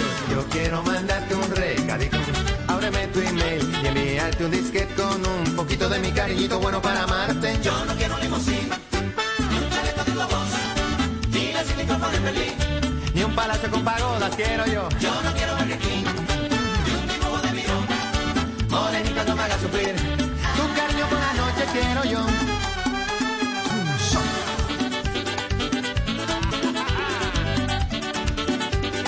Bla, ¡Qué buena bla, canción blue. esta! de Juan Luis Guerra. Suena en Bla Bla Blue. En estas noches de conversaciones para gente despierta. Despierticos, despierticos es que los queremos aquí en Bla Bla Blue. Siempre de lunes a jueves, de 10 de la noche a 1 de la mañana los estaremos acompañando siempre, como decía nuestro oyente, con buena música, con buenos temas. Siempre, siempre algo que escuchar aquí en Bla Bla Blue. Si le gusta el programa, recomiéndeselo a sus amigos. Si no le gusta, a un enemigo que tenga por ahí, diga, uy, qué programa tan malo, y te llamas a su enemigo y se lo recomienda. Igual aquí los pone, los pone a escuchar. Señor Simón Hernández, tenga la gentileza de contarles a sus queridos oyentes que hay una charla sobre consejos para los padres que tienen a sus hijos tomando clases de forma virtual, porque es que esto es algo novedoso. No nos había pasado. Un niño de 7 años conectado al computador hablando con el profesor que antes estaba en el aula de clase. ¿Cómo es eso? ¿Cómo es? ¿Cómo sería? Como dice el cómo sería de bla bla bla. Oiga, ¿Cómo sí. ¿Cómo sería? Eso, Pues ¿cómo mire? ¿cómo, co- cómo sería? Yo creo que eso es lo que se están preguntando muchos padres eh, durante esta época. Algunos que le han tenido más fácil de poder estar en casa y otros que ya les toca salir a trabajar. Es todo un reto. Entonces, mire, póngale cuidado a esto, señor padre de familia. Resulta que hoy jueves 11 de junio a las 5 de la tarde hay un Facebook Live para hablar de los, de los niños, de todos esos jovencitos eh, y niños que están tomando clases en línea desde el hogar. Esto va a ser algo que se llama Un profe en casa, la nueva realidad de los padres de familia. Y es que mire, es algo que muchos han criticado, pero yo no sé ustedes qué opinen, María, pero a mí me parece que sin duda cada uno pues tiene sus responsabilidades, sus asuntos. Pues yo no soy padre de familia y espero no serlo en un buen tiempo, pero pero La aclaración, pero es- valga la aclaración. Sí. Pero, pero eso le da la posibilidad a los papás de, de atender los asuntos de sus hijos como más cerca y estar más involucrados con la formación de sus hijos. A veces como que mucha gente como que, sí, ay, chévere tener hijos, pero los termina criando otro, la profesora, la nana, y simplemente llegan, ah, sí, le va bien al colegio, boletín, y no le paran bolas. Entonces ahora sí se están teniendo como que involucrar más con la formación de sus hijos. A mí, a mí eso me parece genial. Claro, debe ser agotador estar todo el tiempo Claro, pero la parte agotadora, entonces- imagínate un, pa- un papá trabajando y además haciendo también todas las carteleras, dibujos y collage y de cuanta cosa con los hijos y el hijo desesperado porque quiere salir. ¡Qué maratón! Yo no me imagino. Uf, eso debe ser muy bravo. Pues mire, hoy ahí ese Facebook Live que le digo va a estar involucrado por ahí la gente del Instituto Colombiano de Bienestar Familiar, el ICBF, la Fundación Telefónica Movistar, y tienen como invitado especial a Nairo Quintana, el ciclista. Ah, qué Entonces bien. va a estar, claro, va a estar muy chévere. Y la idea es hablar de qué actividades están realizando durante este aislamiento preventivo y cuál ha sido la más compleja, ese mayor reto que han tenido los papás durante esta época. ¿Cómo están los papás apoyando a sus hijos? Y además, ¿qué herramientas están usando? Eh, pues para toda esta educación. Entonces, que, si son es segura, que si lo hacen a través de Teams eh, o, qué herramienta están usando. Y eh, dar recomendaciones a los papás de cómo mantener un ambiente propicio para la educación de sus hijos, cuál debe ser la disciplina, las horas, bueno, les darán un montón de consejos, disminuir las tensiones, porque claro, no faltará el papá que dice, pero es que se la pasa pegado todo el día al computador. Pues sí, pero pues si estoy, si estoy estudiando. A ver. Y- Claro, y, y por ahí se han visto videos como me- medio hartos del tema. Y, eh, y bueno, y también temas como Pero la violencia familiar que, que ha incrementado. Oiga, Simón, bueno, entonces recordemos la hora, por favor, y cómo hacen nuestros oyentes para conectarse. Mire, eh, es hoy jueves a las 5 de la tarde, es un Facebook Live eh, a través de la página web de la Fundación Telefónica. Ahí, facilísimo, lo buscan y ahí van a encontrar eh, esto si, si están pidiendo ayuda a gritos. Después no digan que no les ayudamos, carajo. Está bien, sí, señor. Nos saluda, nos saluda Francesca Ruiz. Dice que hoy es jueves y trae un pequeño chiste. Francesca. Ruiz, en el 316-692-5274, nos manda este pequeño chiste. Pregunta, pre- pregunta, pregunta, pregunta. ¿Cuál es la diferencia entre un volcán y un terremoto? ¿Cuál es la diferencia entre un volcán y un terremoto? ¿Cuál será? Pues que el terremoto ensucia y el volcán Y el lava. volcán. No. ¡Ay, Dios mío! Sí, pues ya a esta hora, a esta hora ya uno le da, le da, le da risa. Bueno, el padre Chucho estuvo de invitado en la primera hora aquí en Bla Bla Blue y nos habló del demonio. Para él, esta canción, padre, si no está oyendo todavía.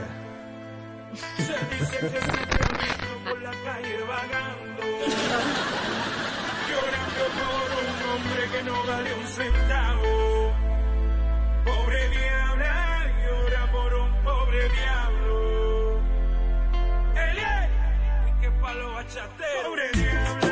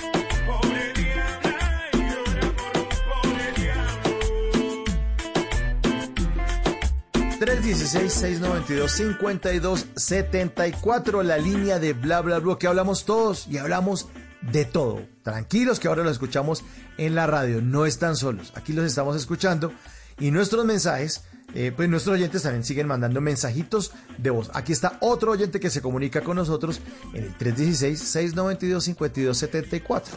Con las buenas noches. Siempre los escucho. Y saben, desde hoy voy a comenzar a extrañar a, arroba la pinedita. Donde quiere que se vaya, espero que le vaya muy bien. De resto, sí.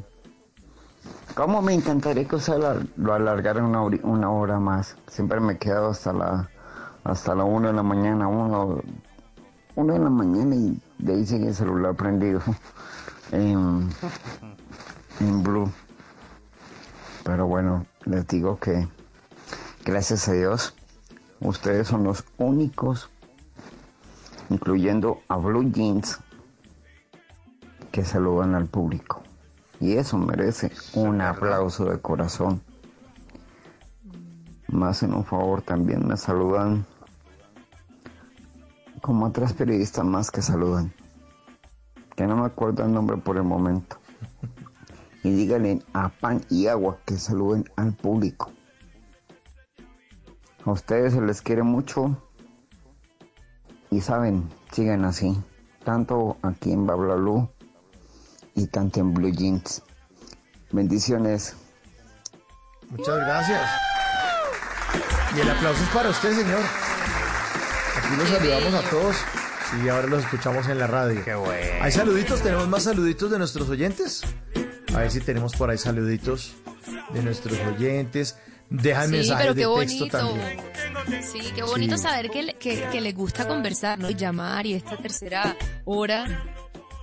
Porque, o sea, hace que A todo ver. sea tan diferente. Aquí tengo otro, aquí tengo otro A ver, ¿qué dicen? de ¿Qué otro dicen? querido oyente. Vamos a escucharlo, a ver si se... Sí, muy buenas noches, bla bla bla. Mi nombre es Edgar León. Me encuentro trabajando en el barrio La Fraguita. Dándoles un saludo a todos desde, tu- desde sus casas y dándole la bienvenida a María, que espero que esta noche nos alegre, la, nos alegre estas noches y que Dios me la bendiga y que se mañana esta emisora. Muchísimas gracias, Dios los bendiga. Muchas gracias, señor. Muchas gracias. No, qué belleza. ¿Qué tal esta familia tan gigante en la que yo estoy entrando? O sea, Ah, eso ha ¿qué sido tal? la bienvenida por todas partes. ¡Wow! Sí, todo el mundo está muy contento con su llegada, María. Muy chévere, muy chévere, muy chévere. Bueno, ahí los estamos invitando entonces para que se unan a estas conversaciones para gente despierta. Y muchos oyentes también, pues, que, que quieran seguir en sintonía. Recuerden que después de Bla Bla Bla viene Voces y Sonidos con eh, Javier Segura. Después viene música, Blue, un poquitico de música, ya habla mucha carreta, oigan musiquita. Y después viene la repetición de Voz Populi que estuvo demasiado, demasiado divertido. Con ese personaje del guerrillero, es que es demasiado chistoso. Viene la repetición de Voz Populi. Recuerden que a las 4 de la mañana llega Eduardo Hernández con toda la información, todas las noticias. Y a las 5 Néstor Morales con todo su equipo de periodistas y de panelistas. Porque para entender al mundo hay que estar bien informado. Y para entender la realidad hay que mirarla desde diferentes puntos de vista. Por eso tienen los panelistas para que usted diga, no, yo soy como más del lado de Héctor. No, sabe que yo me identifico con Paola. No, sabe que yo con Aurelio. No sabe que Luz María tiene razón. No sabe que no hay como Álvaro Forero. Con alguno de ustedes termina, eh, eh, termina usted identificándose. Vamos llegando hacia el final de Bla Bla Blue. Una canción buena, Amor de Primavera. Las 12.57. En Bla Bla Blue.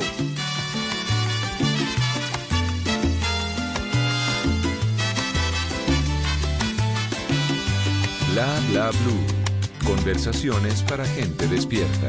Nueva luna se ha posado en una noche silente. Hoy mi amor lo has aceptado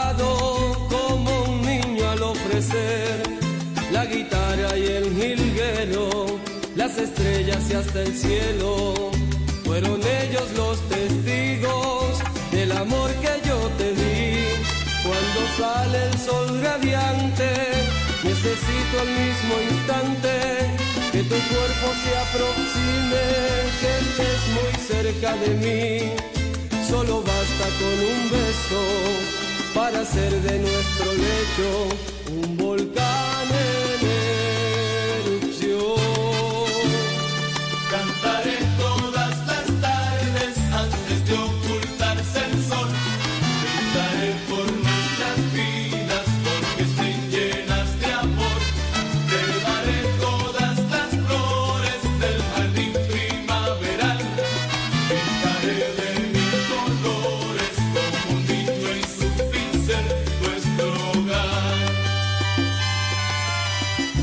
Llegamos así al final de Bla Bla Blue. Muchas gracias a todos por su sintonía. Gracias por estar ahí. Gracias por dejar que nosotros los acompañemos durante tres horas hacia el final de la noche y el principio de un nuevo día. María Macauslan, feliz resto de noche. Que descanse. Mañana a trabajar, ¿no? Juiciosa. Ay, Maura, acá voy a estar puntualita 10 pm con todos ustedes, qué dicha. Bueno, ¿y usted está en Caracol ahora entre semana también? Sí, sino que como yo soy de los fines de semana, los festivos me lo están pagando esta semana, entonces estoy libre entre comillas, pero ya el sábado estaré ahí sentada en el set, Otra el show Caracol, acompañándolos una vez más. Sí, la estaremos viendo ahí entonces. Bueno, pero la estaremos escuchando a las 10 de la noche en Bla Bla Blue. El invitado, Paulo Hernández, comediante. Sí, señores, sí, señores, porque es jueves de comedia a domicilio, este novedoso formato de Bla Bla Blue. Así que nos vamos a morir de la risa con Paulo Hernández, charlando y divirtiéndonos un poco.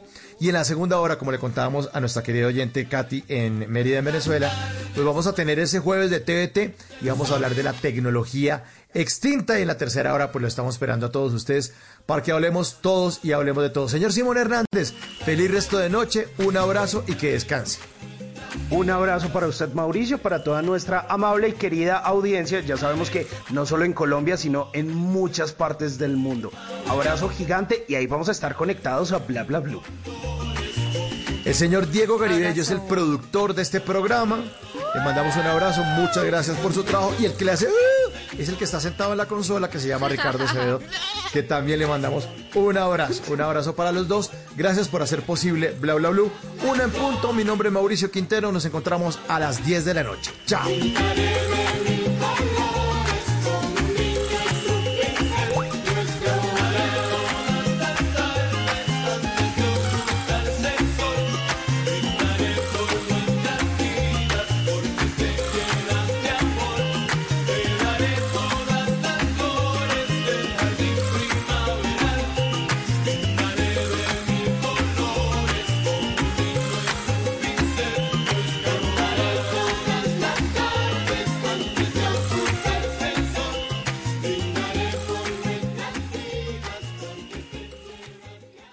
¿Qué se requiere para una buena conversación? Un buen tema, un buen ambiente, buenos interlocutores, preguntarles a los que saben y dejar que todos expresen su opinión. Cada noche encontraremos los ingredientes necesarios para las mejores conversaciones en Bla Bla Blue, con transmisiones en vivo en redes sociales, con videos y conversaciones de nuestros oyentes y con todo lo que quieras hablar desde tu casa porque ahora te escuchamos en la radio. Bla Bla Blue, desde las 10 de la noche hasta la 1 de la mañana. Bla Bla Blue, porque ahora te escuchamos en la radio. Blue Radio y bluradio.com. La nueva alternativa. Voces y sonidos de Colombia y el mundo en Blue Radio y bluradio.com, porque la verdad es de todos. Es la una de la mañana y dos minutos. Soy Javier Segura y esta es una actualización de las noticias más importantes de Colombia y el mundo en Blue Radio. Aumentó el número de hospitalizados por coronavirus en el departamento de Antioquia. Allí hay una hospitalización en pacientes remitidos de Chocó y Tolima. Susana Paneso.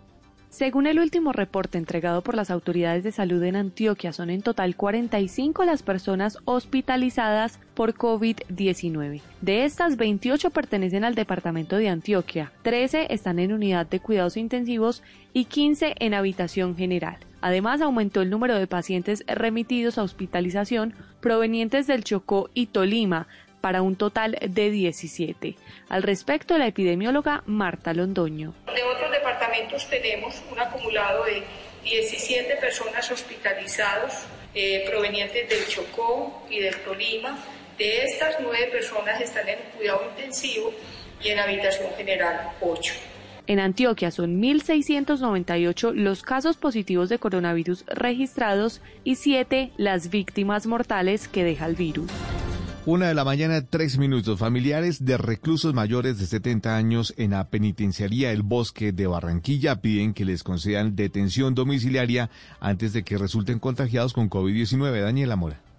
Ya son 29 los internos confirmados con COVID-19 en la penitenciaría El Bosque de Barranquilla y con el incremento de casos en este penal también crece la preocupación de sus familiares, quienes piden con celeridad que la población mayor de 70 años sea beneficiada con detención domiciliaria para evitar más contagios. Este es el caso de Marlene Gamarra Castro, hija de Pedro Manuel Gamarra Crespo, un hombre de 77 años que cumple una condena por secuestro. Aunque el delito cometido por su padre está dentro de las excepciones del decreto presidencial, la mujer asegura que con abogados están apelando a un cambio de medida por razones humanitarias. Y el juez niega teniendo ya el 70% de la pena cumplida. Cada día aumentan más los casos que mi papá puede perder la vida, puede exponerse a contraer ese virus ahí. Trabajadores del sindicato de este centro penitenciario advierten que la cantidad de pruebas aplicadas no son suficientes para cubrir los posibles internos contagiados. Una de la mañana, cuatro minutos. Más del 40% de los hoteles del Valle del Cauca no abrirán sus puertas después de la cuarentena por la crisis económica generada por la pandemia. Cerca de 9.000 empleos que tiene este sector están en riesgo. Alejandro González. Cotelco Valle reveló que el 48% de los hoteles del departamento no volverían a abrir sus puertas después de la cuarentena, debido a las pérdidas económicas que se han generado por las medidas del confinamiento. Así lo anunció Oscar Guzmán, presidente de esta asociación en el Valle del Cauca. De esos 1.196 establecimientos de alojamiento que tiene el Valle del Cauca, 581 son hoteles. De esos 581, en este momento el 95% están cerrados. Pero la cifra más preocupante es que el 48% de los hoteles del Valle del Cauca no abriría en el segundo semestre ni el próximo año. Ya tienen unas decisiones tomadas, como es alquilar el establecimiento, buscar un operador, entregar nuevamente el establecimiento o declararse en el ley de insolvencia. Y de los que van a abrir, otra cifra muy preocupante, solamente van a abrir entre el 50 y el 75% de su capacidad. En el departamento, el sector hotelero generaba 9.300 empleos entre directos e indirectos antes de la pandemia, empleos que están en riesgo por la crisis que vive este sector. Una de la mañana, cinco minutos. 31 niños de barrios marginales de Bucaramanga recibieron un computador gratis para estudiar en medio de la pandemia. Esto gracias a una estrategia que iniciaron las autoridades para apoyar a los niños en medio de la emergencia. Boris Tejada.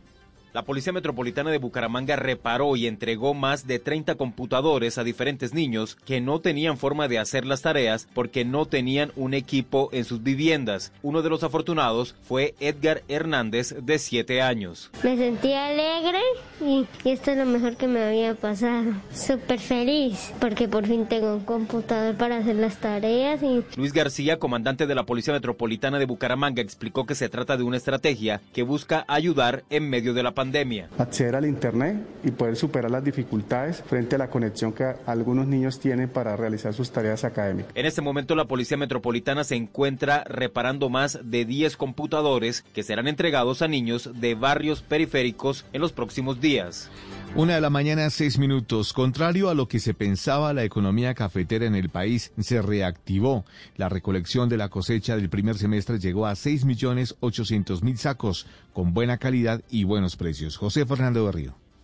Durante el confinamiento por la pandemia del COVID-19, las fincas cafeteras de Caldas aún recogen la denominada traviesa, donde hay gran cantidad de café de buena calidad y buenos precios de venta para los productores. Marcelo Salazar, miembro de la Junta Directiva del Comité Departamental de Cafeteros. La Federación de Cafeteros y los comités eh, implementaron el protocolo COVID para caficultores, que ha sido de gran ayuda pues, para tener la mitigación de los riesgos de la pandemia en las fincas cafeteras. Considera el directivo que se supo enfrentar la pandemia para el trabajo en las fincas y que ayudó mucho la tasa de cambio. Tuvimos una buena producción, tuvimos una buena tasa de cambio, unas variables en la Bolsa de Nueva York que nos mejoraron sustancialmente el ingreso de los cafeteros. Las regiones cafeteras pues de alguna manera no han sentido la magnitud de la pandemia que se está viviendo en las zonas urbanas. En las cooperativas los precios del grano se han mantenido y oscilan entre 950 mil pesos y 1.300.000 mil pesos por la carga de 125 kilos, que es la constante desde el mes de marzo.